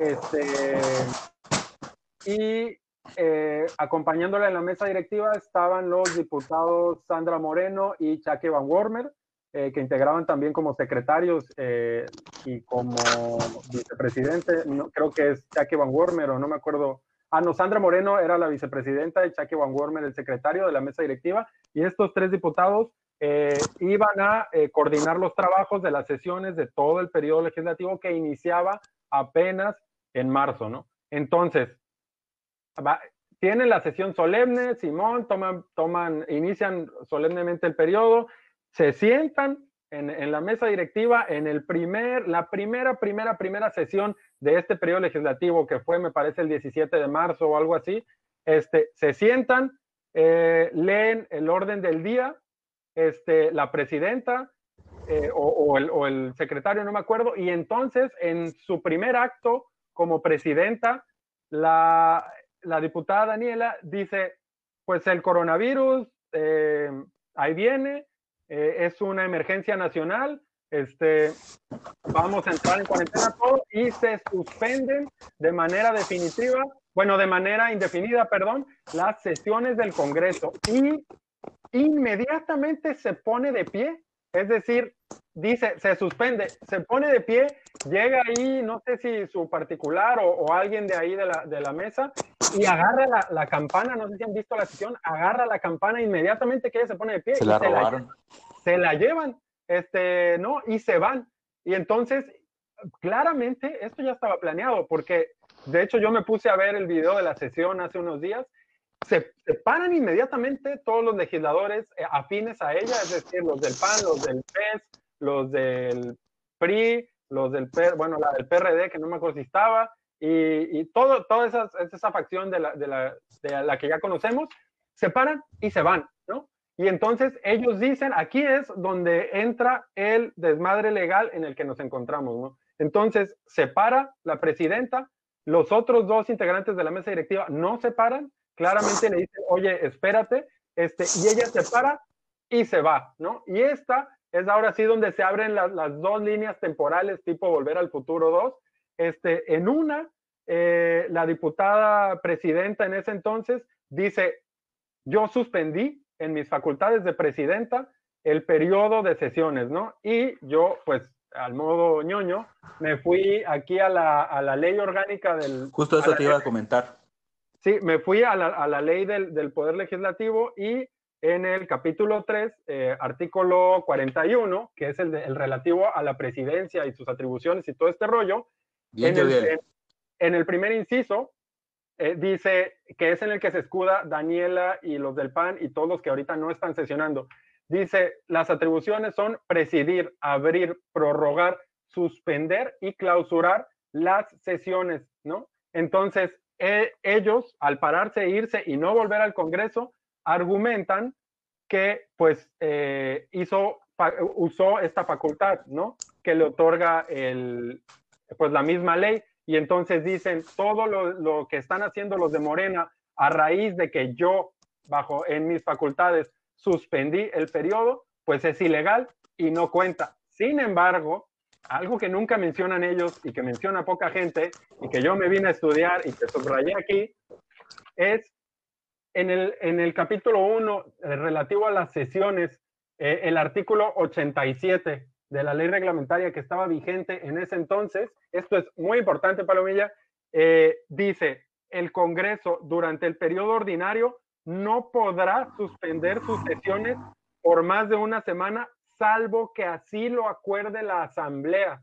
Entonces, lo que hizo la presidenta en ese entonces, eh, diputada, la, la, diputada Daniela, entonces, entonces presidenta, fue, hizo valer el otro, pero se saltó el artículo 87. Es decir, si ella quería suspender de manera indefinida las sesiones del Congreso, ella debía haberlo consultado con la asamblea de todos los diputados que estaban ahí presentes, ¿no? Entonces, este argumento, este artículo es el que da pie a la segunda línea temporal, que son los y las diputadas que se quedaron ahí sentados y que dijeron, no nos vamos, no suspendemos, no lo consultaste, por lo tanto, te estás ausentando de manera ilegal tú y todos los que se pararon y se fueron. Y nosotros seguimos sesionando, ¿no? Eh, Alan, tú seguramente tienes más datos de esto. ¿Qué pasó ahí a raíz de que se pararon y se fueron, ¿no? Esa sesión, ahí ustedes la pueden consultar en Facebook, está en la página del Congreso, Congreso ahora se llama. ¿Y luego qué pasó, Alandinos? Es correcto, Yeudiel, te fuiste al fondo del asunto en cinco segundos o cinco minutos, no sé, pero fue súper rápido, ya lo tienes. O sea, ese es el problema, que ese es el espíritu de Daniela Rubio. O sea, querer tomar decisiones unilaterales y querer hacer que todos las acaten, ¿no? Ese es el problema. Y lo puedo decir también de Lorenia, ¿no? O sea, actualmente es un problemón, porque pues ahorita nos vamos a la actualidad, pero desde ese momento ya se veían esos asomos de autoritarismo dentro de un diputado que es una vigésima primera parte de un Congreso. O sea, estamos hablando de que si estamos hablando de un Congreso, estamos hablando de un pastel que tiene 21 piezas. Y si tú te sientes más allá de lo que representa una pieza, ya estás mal, la verdad. Entonces, ahora sí que eh, sobre este tema de lo que dices de que se paran, se van, estuvimos ahí presentes, de hecho, en la sesión. Fue dramática, la verdad. Ese día sí estuvo preparada la sesión, sí estaba ya planchada. ¿Por qué? Porque vimos todo el aparato de seguimiento que impone, que, bueno, que ahí coloca este, el Comité Directivo Estatal del PAN, este, mandó como a 30 personas a llenar el Congreso, todas claro, con cubrebocas. Pero sí, era, pero era como 17 de marzo o algo así, o sea, todavía ni siquiera era como tan formal esta suspensión, ¿no? Hasta ya después se hizo la Jornada Nacional de Sana Distancia y demás, pero, o sea, estamos hablando de que desde ese día llegaron con cubrebocas personas afines al PAN y a la bancada de oposición para apoyar a Daniela Rubio en esa suspensión que pretendía fuera de la ley, como ya lo acabas de demostrar, Jeudiel. Entonces, el problema es, viene, me parece también un poco, tres o cuatro días antes, que es cuando eh, dentro de la diputación, que es la permanente, o sea, que estaba Elizabeth Rocha, nos vamos unos días antes, poquitos días antes. Esto, este, esto sucedió el 17 de marzo. El 15 de marzo fue cuando se tomó protesta. El 15 de marzo, perdón, cuando se inició el periodo, perdón. El 15 de marzo se inició el periodo. No sé si lo recuerdan, pero los diputados de Morena alzaron unas, unas cartulinas, unos carteles que decía, el Congreso está secuestrado. ¿Por qué? ¿Por qué lo digo? porque desde ese entonces, incluso antes, desde el día 6 de marzo, la policía se instaló, la policía estatal se instaló en el Congreso de Baja California Sur. ¿Por qué se instaló la policía estatal en el Congreso de Baja California Sur? Porque el 6 de marzo, Elizabeth Rocha había convocado a una sesión extraordinaria de mm. manera formal por escrito a todos los diputados. Claro, claro, sí. Entonces ahí es donde se viene el jaque mate que les dan, porque Elizabeth Rocha pensaba que se iba a hablar sobre el tema de las plazas que ahorita estábamos diciendo. El tema de las plazas eh, se iba a tocar, eh, lo de los boletos, me imagino que pensaban que se iban a arreglar, pero ya después que vieron lo que se venía, que era la auditoría, era una auditoría que ahorita traen ahí, este, sobre pues cuáles fueron los manejos. Claro, todas las auditorías son a modo, o sea, obviamente van sobre ciertas cosas que si ellos sospechan, van y las revisan a ver qué tan legales fueron. Pero si fuera una auditoría forense completa sería todo. Pero ahorita estamos hablando de que se hizo una auditoría a ciertas cosas que se hicieron por parte de Encuentro Social, tanto en la Junta de Gobierno como en la Comisión de Cuenta, que en ese entonces ahora presidía el diputado famosísimo Rigoberto Murillo, que es mm. famoso por, por su automóvil en la banqueta frente a, a la Dirección de Finanzas. Entonces, bueno, ya cerrando el punto, porque no me gusta tampoco extenderme tanto, el tema es que al momento de que ellos, eh, Elizabeth Rocha del PAN convoca a esta sesión extraordinaria, decide mejor no y poner un oficio formal también, cancelando la sesión que previamente ya había este ya había dado, ya había convocado. Entonces ahí fue donde los de Morena se escudaron en un hueco legal que es el artículo justamente que leíste primero, Yeudiel, que es donde dice cuáles son las facultades de la presidencia. En ningún momento dice que se pueda, eh, que se pueda cancelar una sí, sesión. razón. Ajá, sí. En ningún momento dice el artículo que se pueda cancelar. Bueno, Elizabeth Rocha dijo, se cancela esta sesión extraordinaria a la que yo convoqué. Entonces, ¿qué hicieron los de Morena? Lo mismo que hicieron poquitos días después que de hecho así dijeron, esto fue lo mismo que pasó en la sesión extraordinaria. O sea, que llegamos, no estaba la presidenta, no estaba la presidencia, entonces decidimos seguir la, la, sesión 13 diputados y es aquí donde es la duda de mi compañera Ana Guizar, que em, dice que para que pudiera haber estos cambios que se dieron para quitar a Lorenia Linet Montaño Ruiz de la Junta de Gobierno, em, a la directora de Finanzas María Francisca Covarrubia Sánchez, al director de la Auditoría Superior, ah, perdón, sí es director, no, es el encargado, el auditor superior del Estado, es el auditor superior del Estado, eh, se llama López Márquez, José Luis López Márquez, este, también destituyen a Félix López Chinchillas, Departamento de Recursos Humanos, que tenía muy buena relación con Rigoberto Murillo, que me parece que él fue el que lo metió al Congreso. Destituyen también a bueno, es una destituidera.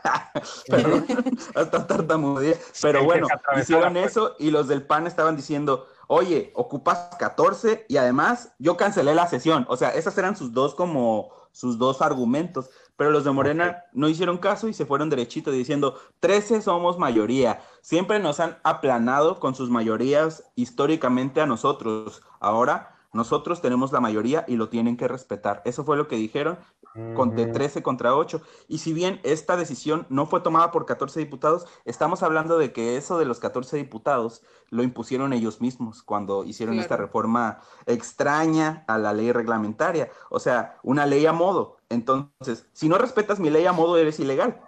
ese es el problema real, o sea, de estas cuestiones de las destituciones. Esto se da el 6 de marzo.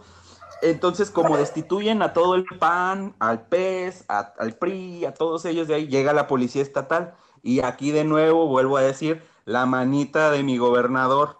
Entonces llega la policía, se instala en el Congreso, no permite la entrada de diputados, entonces tuvieron que incluso meter una nueva controversia constitucional para que se retiraran los policías del Congreso, la cual, la cual fue una suspensión que les admitieron y sí, y sí procedió. Que, que mencionas se me hace como un escándalo no, no tan viralizado, ¿no? ¿Cómo, este, bajo qué eh, autoridad, bajo qué eh, justificación el gobernador manda judiciales, ¿no? Es como, ese no es tu incumbencia, ¿no? El Congreso es del Poder Legislativo, ¿no? Pero, pero, pero pasa también, pero pasa también, Frank, que después de que gana Morena, como quien dice, se alza con la victoria de destituir Mercedes Maciel, que hoy es la presidenta de la mesa, manda llamar a la policía municipal para que ah, resguarde el recinto. Ah, ok, entonces, claro. entonces, o sea, no entendemos, ¿no? Ahora a mí lo que me brinca en una de las, de las sesiones de, de cuando destituyeron al medio mundo es que destituyen al oficial mayor Atilio y luego le dan el cargo de asesor. O sea, mm. se suponía que lo habían destituido por, eh, pues, como por pérdida de confianza, algo así, no, no, no sé cuál término fue. Y ya después le dan el cargo de asesor de uno de los, de los tres. Entonces, insisto, yo creo que si hay mucha falta de transparencia, de claridad, de que los diputados, si ellos consideran que tienen la razón, hablen, le hablen directamente a la ciudadanía y expliquen con papelitos y con la ley y que digan, esto fue así y así se hizo, pero entre ellos mismos se enredan y pues la ciudadanía ni cuenta, o sea, se da cuenta, pero muchas veces no entiende, pues. a ver, ¿cómo llegamos de, aquí, de estas destituideras, ya lo dijo Marta bien, ¿cómo llegamos de aquí a, porque creo que esto pasa antes de, algo que a mí se me hace también muy importante eh, destacar, ¿no? A, al bloqueo de las oficinas de los asesores legislativos que está ahí en la Juárez, entre Militón Albáñez y Callejón Bacarí, creo. Finanzas. Eh, eh, a, finanzas, ¿no? Eso pasa después. Se me hacía como bien relevante eh, recalcar que uno de los diputados, el diputado que desapareció los 300 mil pesos y el mismo que también este, donaba por caridad sandías como si fuera la panacea, agarra. el que propuso la ley de movilidad. Ah, exacto, el que llevaba la ley de antimovilidad, ¿no? Agarra y se estaciona. Ya son varios elementos, ¿eh? en, la entrada de, un recinto ¿no? Eh, público muy importante y llega un policía municipal de tránsito, obviamente, a decirle lo lógico, ¿no? Es como, oye, pues tienes que mover tu carro, ¿no? Y cheque nada más el nivel de política, el nivel de ética y el nivel de conciencia que tiene el, el, el diputado Murillo, ¿no? Agarra y le contesta en el enlace en vivo que no lo va a mover y que el policía no tiene la facultad, ¿no? Para, para retirar su vehículo cuando, por supuesto que tiene la facultad. claro que sí. Para hacerlo. Y además dice, no le estoy estorbando a nadie porque nadie pasa por aquí, ¿no? Mi papá mm. tiene un consultorio a la, justo a la vuelta de, fisioterapia. Pasan muchos pacientes con, con eh, discapacidades motrices que van en silla de ruedas que obviamente pues no, a la hora de retirarse el consultorio con ese automóvil ahí, no iban a poderse hacer hacia ningún lado, ¿no? Ese es el nivel de inconsciencia de nuestros representantes, representantes en el Congreso. Te dejo, Ana, ahora sí. Eh, tu micrófono, Ana. ¿Me preguntaste algo, Fran? Me perdí un poco. Te, había, preguntado que, este, cómo fue que llegan después de, del proceso de los, de los de los policías judiciales a el bloqueo de, las oficinas de finanzas? Bueno, porque supuestamente creo que, que tiene mejor la, película es Alan, pero creo que supuestamente el bloqueo se da porque eh, Francisca Covarrubias, que es la directora de finanzas, se ampara porque la destituyeron. Entonces, como ella tenía un amparo federal, eh, pues ella no, no, no, no permitió que se metieran a las oficinas entonces, por eso la apoyaron con, ese tema de resguardar esa área. No sé si, Alan, estoy en lo correcto o no sé cuál fue el motivo. Qué, qué, qué, qué, qué, introducción tan interesante, porque es cierto, ¿no? O sea, toda esta cuestión que dices, Ana, que dices tú también, Frank, porque desde el momento en que ahorita nos quedamos narrando el 6 de marzo, eh, que se destituyen a todos, es cuando Rigoberto Murillo, y que era el presidente de la Comisión de Cuenta destituido, este, no lo reconoce, ¿no? Y es entonces cuando dice, desde este momento nadie entra a finanzas, nadie entra a la Auditoría Superior del Estado, nadie entra a las oficinas del... O sea, por eso llegó la policía. Ahorita vamos a lo de la policía municipal, porque sí se dio, sí llegó la policía municipal, pero ¿por qué? Ahorita les platico. El tema es que eh, la policía estatal llega este, y al mismo tiempo de, en el edificio que está allá, que es un edificio rentado que le rentan a una persona este, que tiene muchos intereses, también está conectada ahí con Banorte. Eso es parte de una investigación que estoy haciendo que pronto les voy a compartir, pero les adelanto que en el banco, además, también hay ligas al interior del Congreso eh, de interés. Entonces, a lo que voy.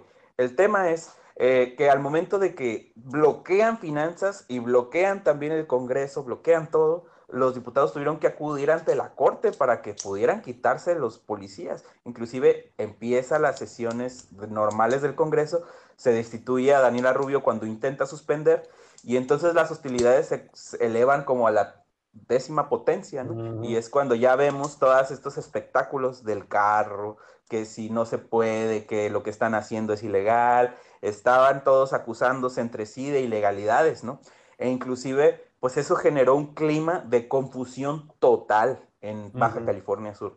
Y, y lo entiendo, el Congreso es un resquicio muy complejo en donde nosotros pudiéramos observar 21 cabecitas haciendo cosas que ni, ni siquiera nos imaginamos. Entonces, esta cuestión de la dirección de finanzas queda bloqueada justamente por el amparo que le dan a María Francisca Covarrubia Sánchez, pero casualidad, para cerrar, este amparo que le dan a María Francisca Covarrubia Sánchez cuando la destituyen, se la dan contra cuatro diputados, no mm. contra la decisión del Pleno, sino contra cuatro diputados, Esteban Ojeda, Humberto Arce, Ramiro Ruiz y Héctor Ortega Pillado.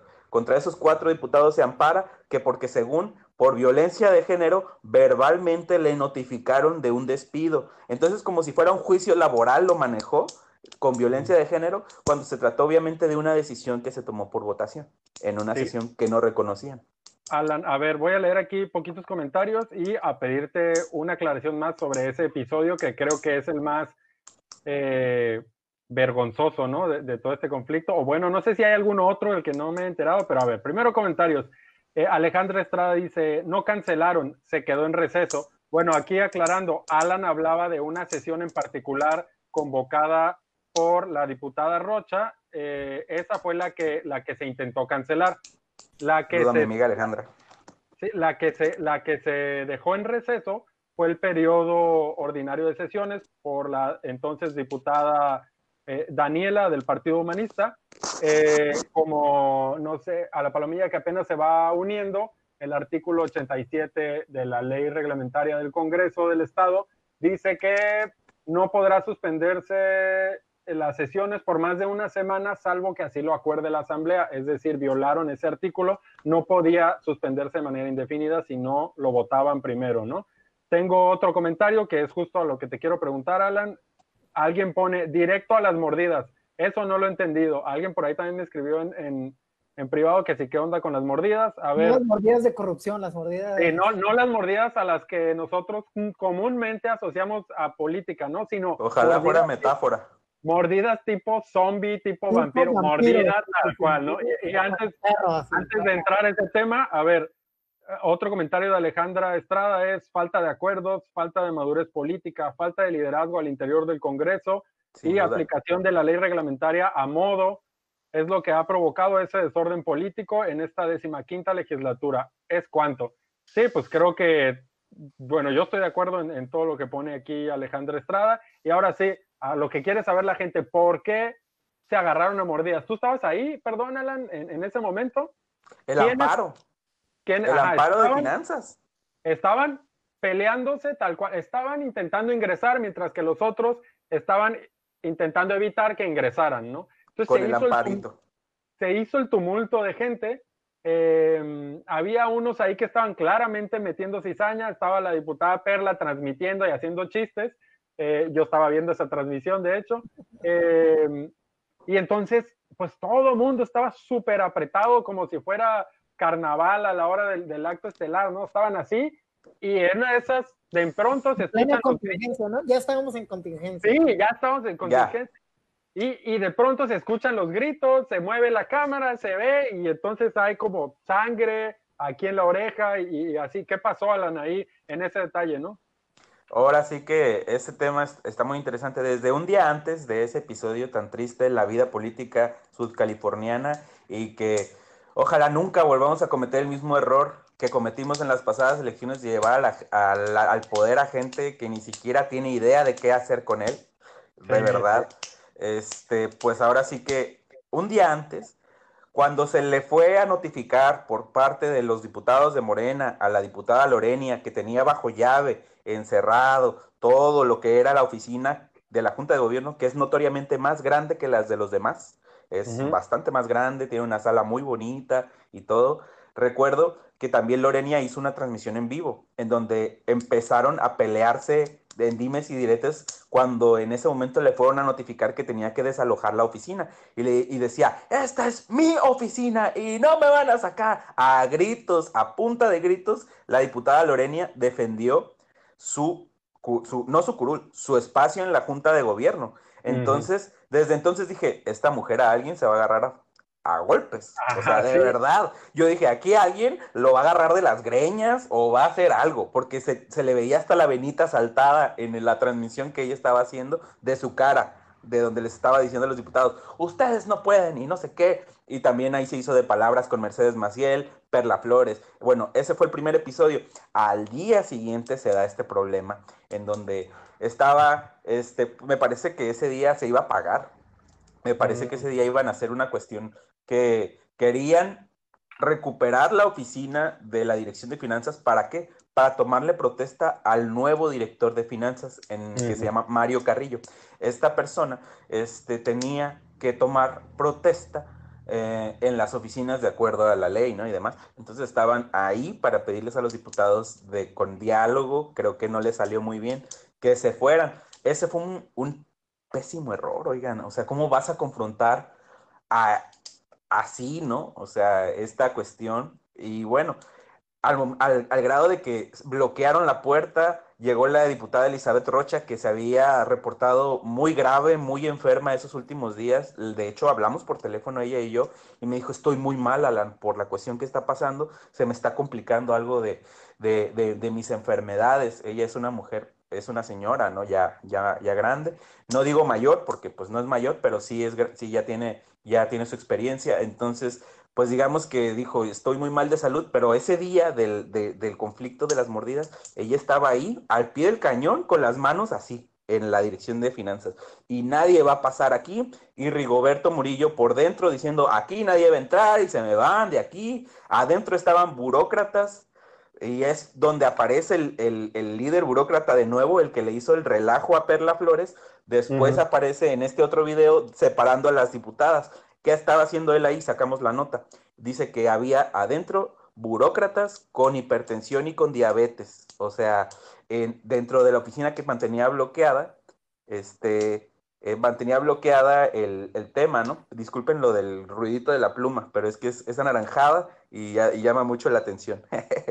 y este, y, luego, ya para cerrar el tema, este, Rigoberto no permite la entrada a nadie y es cuando se genera esta confusión. Llegan personas que yo tengo identificadas como golpeadoras, personas que yo tengo identificadas como mm. provocadoras y estas mismas personas que están desde que siempre he estado diciendo que el PAN y el gobernador tienen un operativo de seguimiento y presencia en el Congreso, ahí estaban también. Estaba el dirigente juvenil del PAN, estaba el secretario de, me parece que no sé si es de organización electoral, estaban varios personajes que están en la cartera del, del comité directivo estatal que preside ahorita Carlos Rochín, que fue él, fue jefe de la oficina del Ejecutivo, es decir, del gobernador. Entonces él ahora dirige el PAN y ahora desde el PAN tiene un operativo muy interesante. Disculpen lo de la pluma, me están llegando muchos mensajes, ya no lo voy a sacar. Y, este, y bueno, para cerrar, entonces el problema fue que al momento de que los golpeadores y los provocadores empezaban a hacer lo suyo, una diputada salió agredida. ¿Por qué?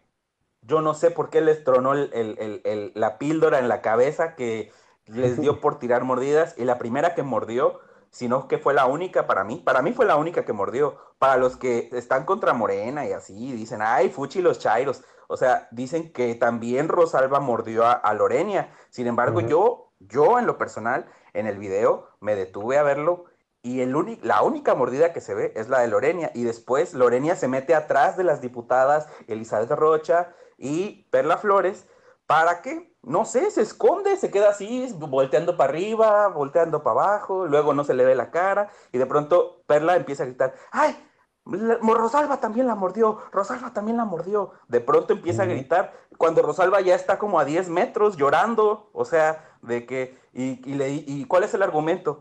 Que le dijeron a Rosalba, que cuando Rosalba está gritando, me mordiste, que no sé qué, y le, dijeron ah, del otro lado, este, no, pues tú mordiste a Lorenia, pues ella me mordió primero, en, ella dijo esa frase, algo así, y entonces es donde dicen, ah, entonces ella también pegó sus mordidas, y Lorenia apareció con una marquita aquí en el brazo, que obviamente no se compara a lo que le hizo a, Rosalba, ¿no? Rosalba, ¿quién es? Interesante esta mordida y cierro, ahora sí cierro, porque Lorenia es la principal activista anti matrimonio igualitario, anti eh, libertad para elegir para las mujeres y totalmente ferviente, organizaba incluso eh, sesiones de oración afuera del Congreso para que no se aprobara el matrimonio igualitario. Entonces, ¿y Rosalba quién era? La presidenta de la Comisión de Igualdad de Género cuando se presenta la reforma y la redactora mm. de esta ley. Entonces, para mí hay pues. más trasfondo y hay pique, sí. Pero, Rosalba no agredió a nadie. Adelante, Ana. Pero fíjense que más de todo el contexto y de toda la situación, a mí me dio mucha, mucha pena y mucha tristeza que este hecho lo hayan protagonizado mujeres, porque es el primer congreso que hay mayoría mujeres y porque se, se, ha luchado porque llegue la paridad, porque se respete el 50 y 50 y que ellas no hayan tenido una cordura, no hayan tenido una civilidad de decir, no vamos a arreglar esto a golpes, realmente para mí fue muy lamentable porque fueron noticia nacional, ¿no? O sea, ¿qué tanto puedes llegar a ser? O sea, o qué tanto, qué tanto hay adentro de esa oficina, qué tantos intereses hay que hasta los golpes llegaron por, por, por, por, entrar, ¿no? Entonces, a mí sí me, como, como mujer, dije yo, chin, ¿por qué fueron las mujeres las protagonistas y los hombres, si te das cuenta, ni una aparece en el video. Ningún diputado se metió, ningún diputado quiso inmiscuirse y pues quedamos mal, ¿no? O sea, e, ese es mi punto de vista, ¿no? Oye, Ana, eh, aprovechando tu participación, em, ahora ya hablamos, ¿no? Del, episodio de las mordidas. y ¿Qué pasa entonces en este proceso, ¿no? En este orden cronológico en el Congreso y los suspendidos, ¿no? Hubo algunos diputados hubo una mayoría ¿no? de Morena que vio ¿no? cuáles fueron las posibilidades que tenían para hacerse de nuevo ¿no? de, una, de una mayoría en el Congreso, de poder gestionar de manera extraordinaria. Y este, al parecer buscaron algunos resquicios de la ley y encontraron que dependiendo de ciertas faltas, te tiene, tiene, que entrar al quite tu suplente, ¿no? ¿Se nos puede explicar un poquito eso?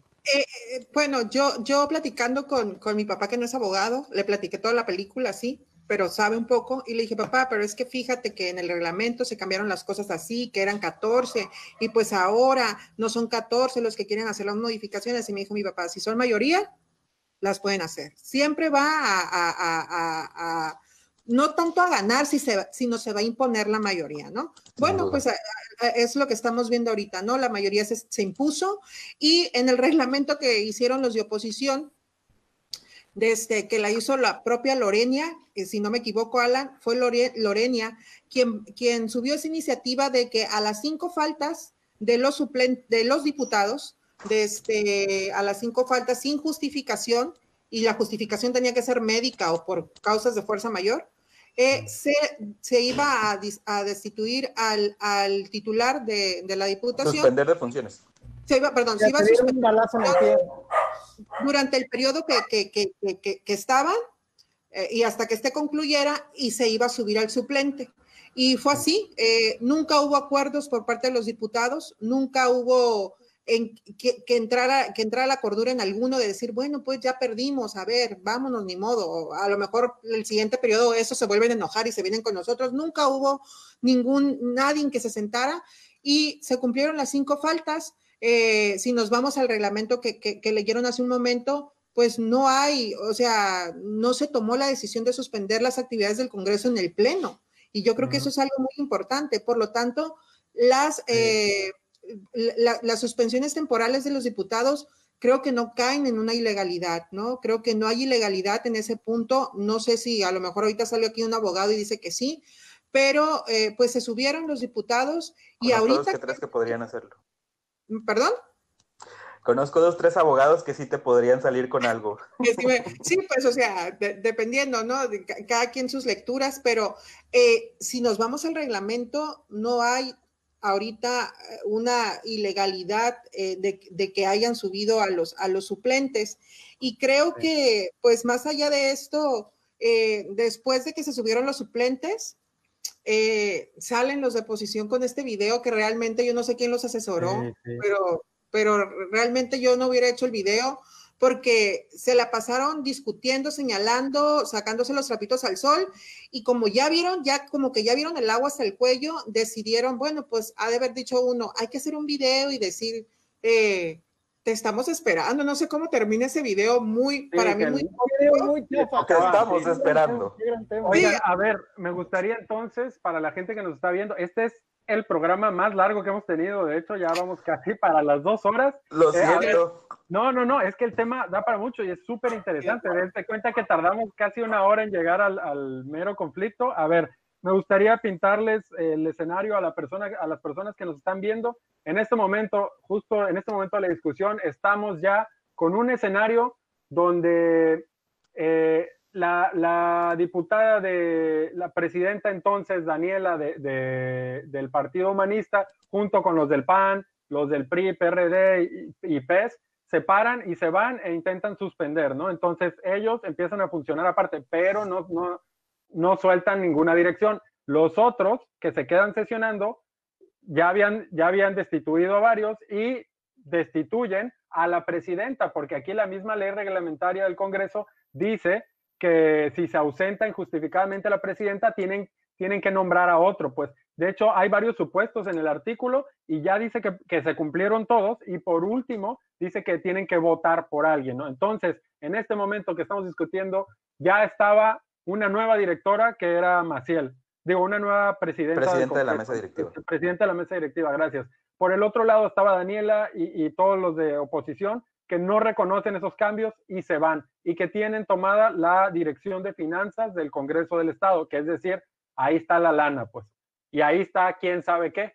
Eh, y entonces lo que intentan hacer los de Morena es tomar, ¿no? Esas oficinas, fracasan y ahí se, se hace un, ahora sí que como en la Primera Guerra Mundial, se hace una guerra de trincheras, cada quien se planta súper fijo en su, en su trinchera y y se, por un momento no se mueve, ¿no? Entonces los otros siguen sesionando como si nada, va, sí que, que aquí sesionando, tratamos este temita, luego el jueves otro y así, se la llevan, yo creo que ya lo tenían planeado, este, y los otros pues en su casa diciendo, no, no, no, nosotros no reconocemos esas sesiones, pues nos quedamos acá, ¿no? Y entonces es cuando se viene este, el gran golpe, ahora sí, que hacen valer la ley, la ley reglamentaria del Congreso y dicen, a las cinco faltas de un diputado, a las cinco faltas injustificadas de un diputado, se suspende por todo el periodo ¿no? que corresponde. Y entonces, yo quiero señalar aquí esta enorme, enorme eh, acción de Perla Flores. Esto es algo que poca gente menciona. Cuando Perla, cuando ellos se enteran que van a ser suspendidos eh, como, como diputados, Perla Flores saca, quién sabe dónde, unos justificantes y va en friega a la sesión del Congreso, llega en la mañana y no la dejan entrar, supuestamente que porque ya era tarde y que no sé qué. Yo creo que no la dejaron entrar deliberadamente, pero pues ahora sí que, pues, quién sabe. Este, el caso es que no pudo acceder y no pudo entregar sus justificantes médicos de, de las cinco faltas acumuladas. Pero ¿qué, ¿qué es este acto? Pues que ella misma transmitió en vivo en, en sus redes, pues, ¿qué es este acto? Es un acto de reconocimiento de la personalidad legal de los, del Congreso que está funcionando. Es decir, Perla Flores, al querer eh, justificarse médicamente, dice, ellos son los diputados, ellos tienen razón, ellos tienen todo y yo me justifico para que no me vayan a suspender. Entonces, ella reconoce legalmente la, la titularidad de esos. Y entonces, ¡pum!, suspendidos los ocho diputados de oposición con los que estaban totalmente enfrentados. Yo creo que eso no la vinieron a venir y luego llega ya así como avalancha estos ocho suspendidos entonces sesionan eh, en otros espacios, sesionan, se reúnen en la dirección de finanzas, creo, no mandan llamar a los suplentes y ellos, yo no sé con qué argumento legal, sustituyen entonces a los de Morena, ¿no? Y se meten en la madrugada al Congreso. Sesionan a las 4 de la mañana, ¿no? En el Congreso. Pero, la puerta para meterse. Pero yo ya siento que eso ya es, es una falta de respeto a la pura, ya cayeron como, como un show y la verdad. Deshonra completamente la figura, es una deshonra.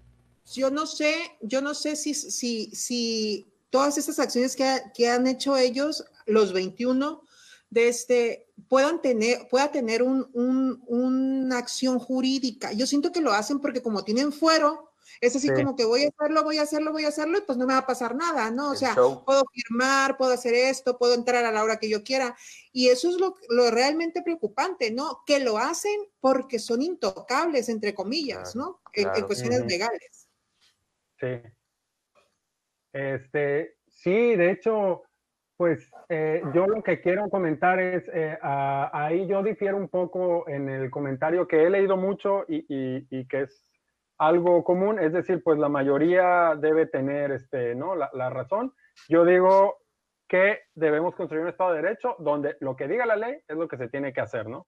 Si tienen razón o no, pues los que tengan la razón legal, ¿qué hacen estos de, pues recurren a, la Suprema Corte, todos empiezan a recurrir a amparos, empieza, ahora sí se cae una lluvia de, de términos legales, de acciones legales, este, pero parece ser que sí existe la posibilidad, Ana, de repercusiones legales a estas personas que han estado, si, si, si lo que dicen los de Morena es cierto, ellos han estado ostentando de manera ilegal la Secretaría, de funciones. están ajá, eh, usurpando funciones como diputados, porque además este, ellos siguen cobrando, porque ellos se siguen pagando, porque pues tienen la oficina, de finanzas y ahí pudieran ser un montón de actos ilegales. Ana, ¿qué has investigado? ¿Qué has sabido tú de posibles consecuencias legales? Porque yo sé que el otro bando sí ha estado, sí, no se las dejó pasar. Pues. pues mira, yo sé que ahorita hay un juicio político, más no sé qué tan efectivo vaya a ser de este, por, por, por, quien, lo, por quien lo señala o por quien lo, lo, lo emite, ¿no? Que, que lo han relacionado eh, con, eh, como militante de Morena, ¿no? Y casualmente el juicio político es para los ocho, ocho diputados de oposición. Yo no tengo, no tengo tan clara la, la, la película en, con respecto a qué, a qué sanciones pudieran tener, pero créeme, y no es por, por, por decir, pues no tenemos como un, un, un sistema así de leyes que digas tú, no, pues aquí se cumplen y todo, pero los veo tan, tan, tan cómodos a los 21 diputados, o sea, yo no los veo preocupados, a los que ahorita están en, eh, suspendidos temporalmente, yo no siento que estén así como que preocupados, no sé si ya están asesorados, si se llegara a presentar alguna situación legal, sepan cómo zafarse de ella, pero como dices tú, o sea, sí debería de haber eh, como un Estado de Derecho, sí debería de haber eh, como así lo dice la ley, y si tú la violentas, hay consecuencias. Porque si nosotros salimos a la calle y robamos algo, vamos a la cárcel, o sea, nos meten, nos, nos, nos, nos llevan. trato de policía al bote, quién sabe cuántos años te meten, ¿no? Sí, o sea, es un ejemplo muy burdo de usurpar un poder, pues, por poner un ejemplo, ¿no? Sí, sí, pues entonces a mí, o sea, yo, como ciudadana, más allá de como reportera, sí creo que no nos merecemos esta, e, e, e, este tipo de políticos, no nos los merecemos. Y, creo que también eh, se debe cuestionar más como ciudadano, ¿no? O sea, sí debe de haber como un mayor, mayor interés por ese tipo de trabajo, por, porque, o sea, ¿qué hace un congreso, ¿no? Eh, ¿Qué están haciendo? Eh, porque si no, pues va a pasar y van a seguir bailando arriba de un recinto pues importante como lo es el, Congreso del Estado y se va a olvidar. Eh, se olvidó lo de los 337 mil pesos. Cuando se hicieron amigos, la oposición y Morena, bueno, los juntos tenemos historia, ya nadie mencionaba los 336, 37 mil pesos. O sea, ellos juegan como les conviene y hasta el momento yo siento que no va a haber ninguna situación que los haga que paguen lo que, lo que han hecho mal, ¿no? Ana, eh, para irnos acercando a la conclusión del programa, eh, a modo de conclusión, en esta situación, ¿no? Eh, que es bastante vergonzosa, ¿no? En la que nos han puesto los que se supone que deben de representarnos, ¿en dónde crees que termina? Lo más viable y sin irnos a lo más especulativo, ¿a dónde crees que termine, no?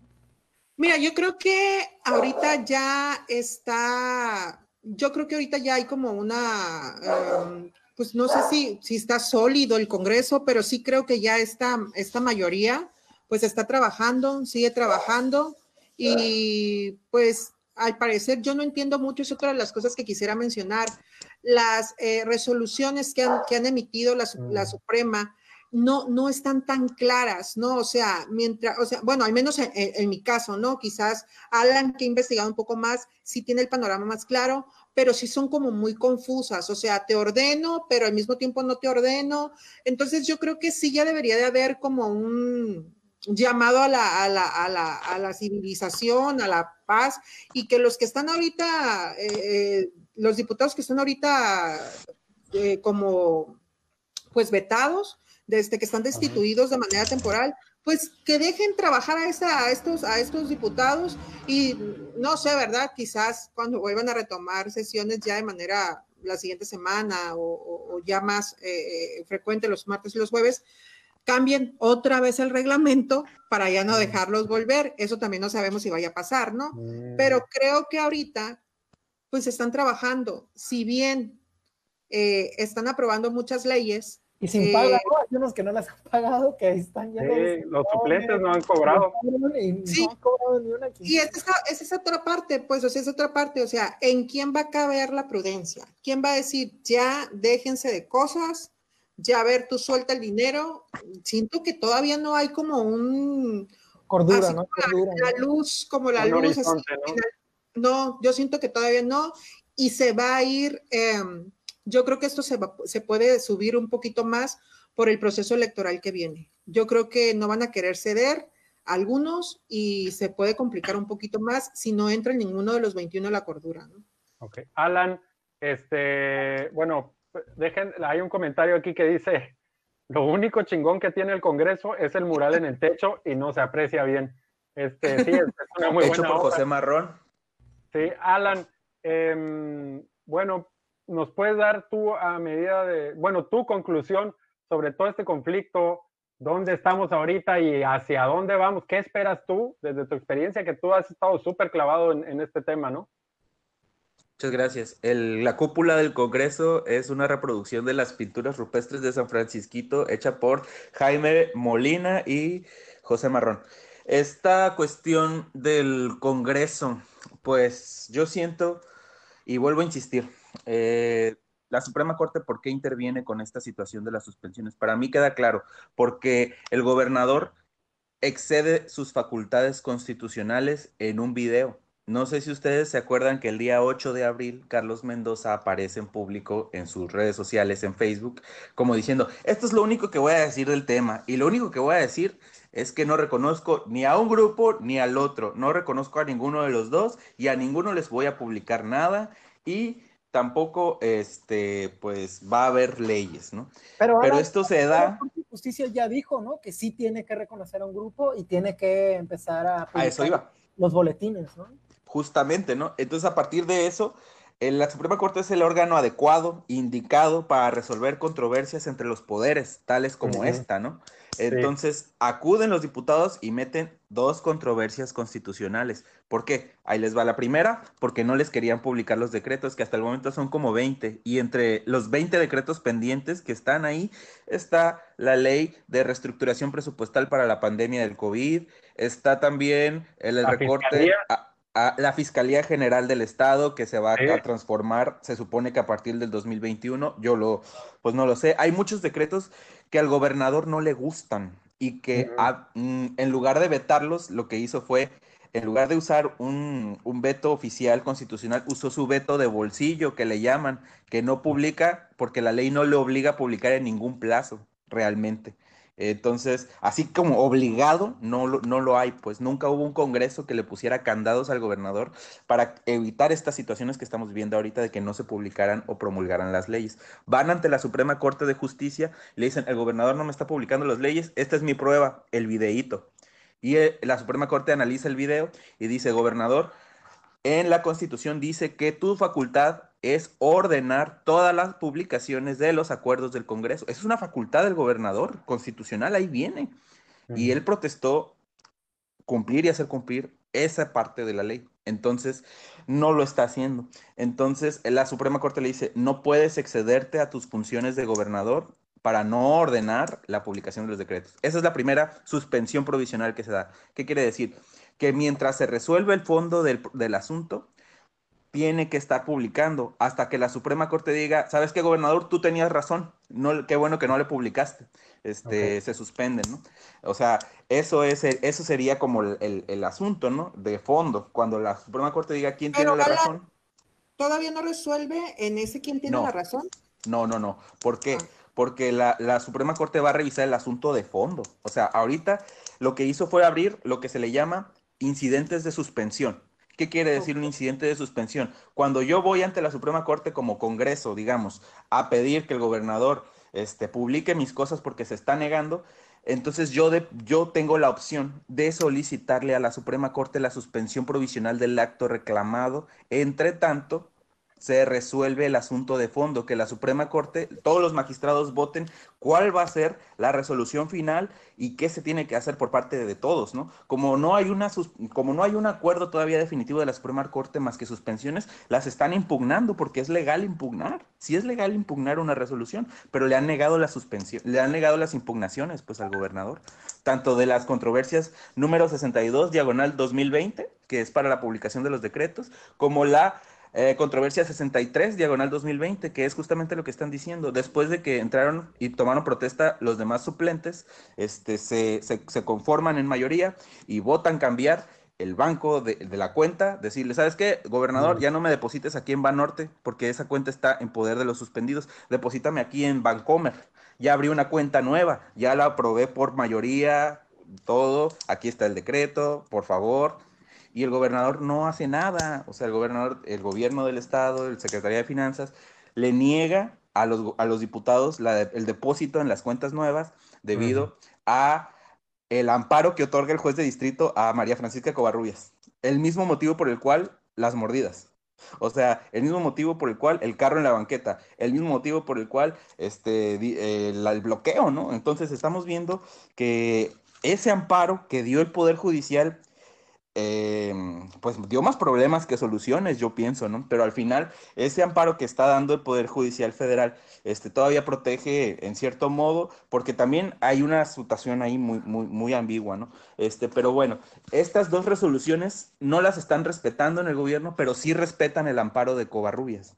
Entonces, hay una hay, un, hay una incoherencia de las, de las situaciones jurídicas que están ocurriendo en el, en el Congreso, en el, en el, que ya caímos, en el que yo le hago caso a lo que a mí me conviene y a lo que yo quiera. No una nada aplicación más selectiva, pues, de la ley. Sin duda, sin duda, una aplicación selectiva de la ley. Y bueno, las sanciones, ahí, ahí les va. Los diputados que ahorita están en funciones ya pusieron la queja ante la Suprema Corte de Justicia de la Nación porque desde el 29 de abril se mandó al gobernador a suspender estos actos que dijo que, que, que, los diputados pidieron que se suspendieran. Y no lo ha hecho y se le negaron las impugnaciones. Entonces, lo que procede es una queja y de ahí se manda al Senado. El Senado este, puede abrir un juicio político contra Carlos Mendoza. Ese es un, esa es una de las consecuencias, ¿no?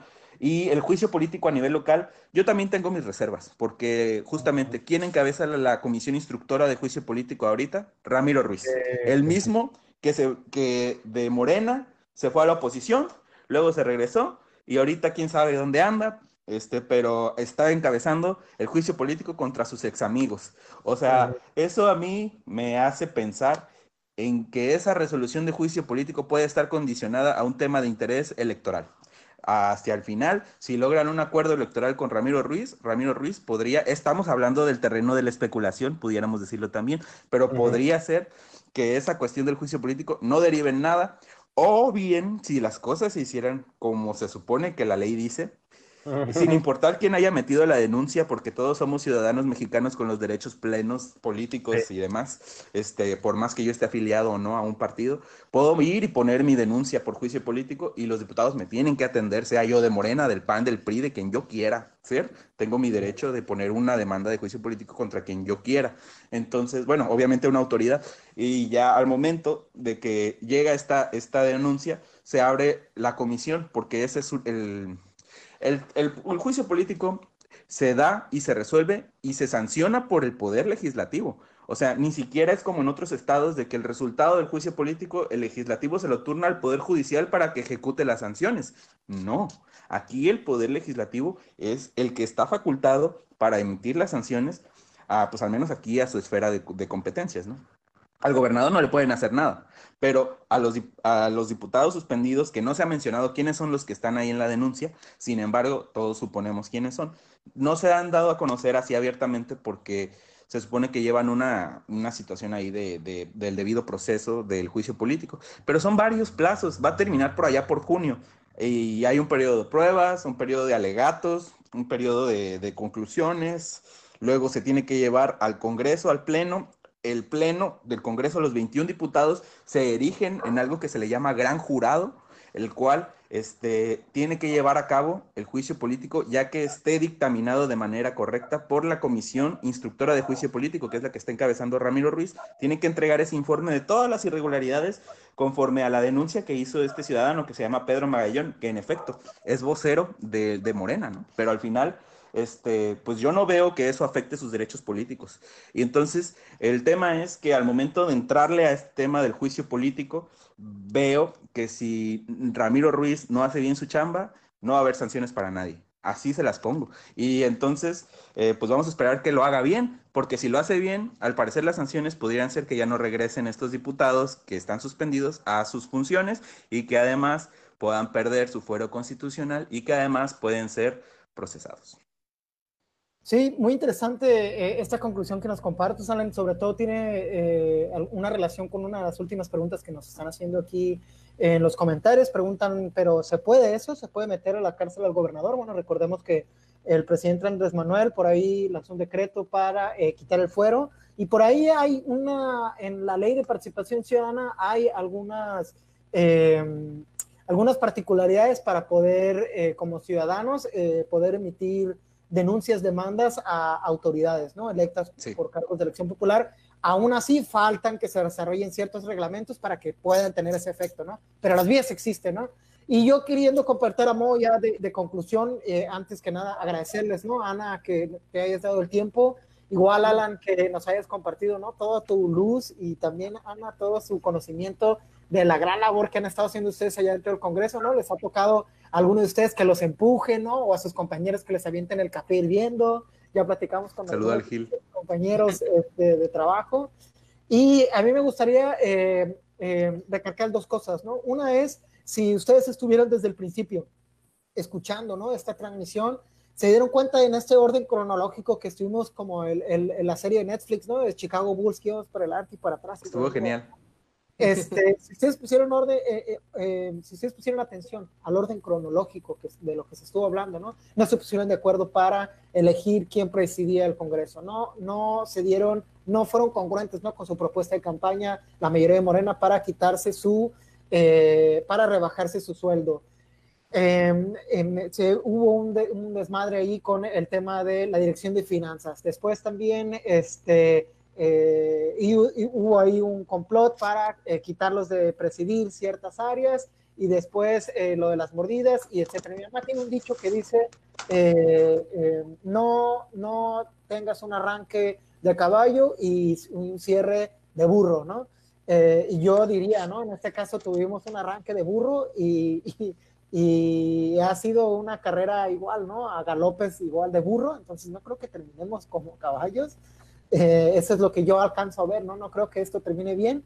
Y, y, me gustaría poner como analogía que más o menos por ahí en el municipio, ¿no? De la presidencia de Rosadelia Cota Montaño a la fecha, siempre ha habido desde la presidencia de Rosadelia Cota Montaño año, por la de Estela Ponce, por la de Armando Martínez hasta la de Rubén Muñoz, un rezago, ¿no? De deudas con, y de problemas con el sindicato y de ampliar la nómina.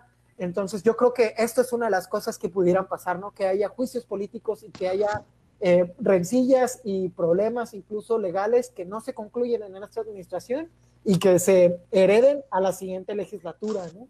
Esa es una de las cosas que podemos ver, pero también en, mi última conclusión, así yo quería decir dos, esta es la cronología y de lo de la arrancada de burro y cierre de burro, eh, que no hay que generalizar, no, no todas las cosas están completamente mal en el Congreso y una de las cosas que a mí me gustaría recalcar es, si ustedes notaron, como lo hizo ver a Ana Guizar, Yeudiel y, y Alan, sobre todo que fue más insistente con eso, el gobierno del Estado quiso meter todas las veces que pudo las manos en las decisiones eh, críticas y de estos problemas y hubo una resistencia al gobierno del Estado, ¿no? Antes a cañonazos de billetes y a calentada de asientos y alzada de manos se conseguía todo lo que quería el gobierno, el gobernador, ¿no? Y esta vez eh, no siempre se logró, pero esta vez hubo una oposición como siempre debe haber existido, ¿no? El, el poder legislativo es un contrapeso en los tres poderes que tenemos, ¿no? Y por primera vez, al menos en lo que yo he tenido este despertar, ¿no? De conciencia política, es la primera vez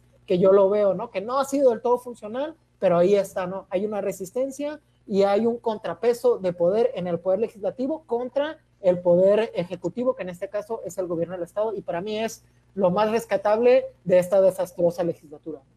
Terminamos contigo, Judiel. Sí, pues eh, primero agradecer a, a, Ana, a Alan por, por su tiempo. Este programa, como ya vieron, duró dos horas, se supone que iba a durar una hora, entonces, pues esto es porque el tema es súper interesante, tuvimos un montón de preguntas de la palomilla, eh, hay, un, hay un montón de participación y esto da pues para muchísimo más, ¿no? Entonces, seguramente esta novela no se ha acabado, pues, este, puede, puede venir lo más bueno todavía, eh, falta ahora sí que el careo entre las dos partes y ver cómo, cómo se va a restaurar ahí el, el orden, bueno, eso esperemos. Eh, entonces, seguramente puede haber un, va a haber un segundo programa. Eh, aquí los tendremos de nuevo o nos gustaría tenerlos aquí a ustedes de nuevo. Eh, muchas gracias a todas las personas que, que, nos han estado viendo, que han estado comentando. Y a mí, desde mi perspectiva, sí me gustaría decir que los diputados suspendidos o supuestamente suspendidos están, ayer veía una entrevista de, de Lorenia, ellos dicen que pues que se han cometido muchos errores y que se hizo mucho drama innecesario y que tal vez no debieron haber llamado a los suplentes y que están abiertos a la conciliación, justo como lo decían en su video este donde te señalaban así de que ahora les toca a ustedes, ¿no? Los llamamos al diálogo y que no sé qué. Eh, yo, a manera de conclusión y de lo que me gustaría esperar personalmente en el futuro es si el diálogo, la conciliación son bases para el entendimiento político, es decir, para llegar a acuerdos eh, civiles, ¿no? Eh, de, manera civilizada, pero, pero en esto sí me gustaría ser súper enfático, el Estado de Derecho debe estar siempre arriba. Si alguna de las dos partes violó la ley, cometió algún delito, usurpó funciones, etcétera, etcétera, agarró dinero que no le tocaba, todo ese tipo de cosas no se puede acabar con un, ah, bueno, pues ya somos amigos, ahí muere, trabajemos por el bien de su California y bla, bla, bla, todo lo que ya conocemos. Entonces, a mí me gustaría ver que de este conflicto haya responsabilidad y que haya consecuencias de todo este escándalo y de todo este, toda esta vergüenza estatal a lo, que, a lo que nos han sometido a todas las y todos los subcalifornianos, ¿no? Somos burla eh, tanto en el Estado como a nivel nacional eh, y pues, eh, pues esto no puede quedar así, pienso yo. Y pues bueno, muchas gracias Palomilla, ya saben, aquí estamos los viernes, esperamos que próximamente también lunes y viernes, eh, a las 7 de la noche, aquí nos vemos en El Sablazo por la Fragata. Muchas gracias a Leonardo, que es nuestro productor, que pues no se ve por ahí su cara, pero es el que se encarga de que todo esto funcione. Muchas gracias a Frank, eh, muchas gracias a nuestros invitados y sobre todo gracias a toda la palomilla que se aventó aquí un rato de su viernes o, o hasta las dos horas, ¿no? Entonces, pues muchas gracias, aquí nos vemos y pues Sale Palomilla, feliz viernes, disfruten pues su cuarentena, ¿no? Porque no hay de otra. Gracias, Para despedirme, ¿pudiera este, comentar alguna cuestión rápidamente? Sí. ok, me despido. Este, gracias por la invitación, gracias por el espacio. Yo siento ahorita como conclusión que ahorita el tema es, mientras haya manera de hacer tiempo, lo van a hacer y esto lo pudieran extender hasta la próxima elección si te descuidas. Entonces pónganse truchas, quiéranse mucho, dialoguen entre ustedes, diputados. Eh, yo supongo que no muerden ya, yo supongo, pero que se acerquen, que platiquen. La política es precisamente el arte de tomar acuerdos sin violencia, sin y poder llevar a cabo lo mejor para la gente que se está, pues para, para generar políticas públicas interesantes, buenas. Y esa es mi conclusión, ¿no? Si vamos a estar esperando a ver quién puede más, esto se va a convertir en una nulidad legislativa de aquí a la próxima legislatura. Coincido pues totalmente con Alan, coincido totalmente con Alan, y que los diputados también tengan esta, esta, eh, de este, que sepan más bien de que el hecho de hacer este tipo de comentarios, el hecho de criticar su labor, no es que estamos en un bando en otro, ¿eh? porque también eso, eso, eso se han dejado, mucho, se confunden mucho y piensan que si nosotros hablamos de una, de un bando o si hablamos del otro, ya estamos en, en eso pues al final de cuentas somos reporteros y tenemos que dar las versiones, ¿no? Entonces, coincido totalmente con Alan. Creo que el diálogo es, es, fundamental en el, eh, eh, para que esto pueda solucionarse. Coincido contigo. La diputada Daniela Rubio una vez me dijo, eres peor que los nueve diputados de Morena juntos. Así me bueno, Muchas gracias, Palomilla, muchas gracias por su tiempo y pues aquí nos vemos los viernes y seguramente los vamos a tener en otra ocasión para ver cómo concluye la siguiente temporada del House of Cards paseño, ¿no? ok, chicos. Bye. Gracias, gracias, nos vemos. Bye.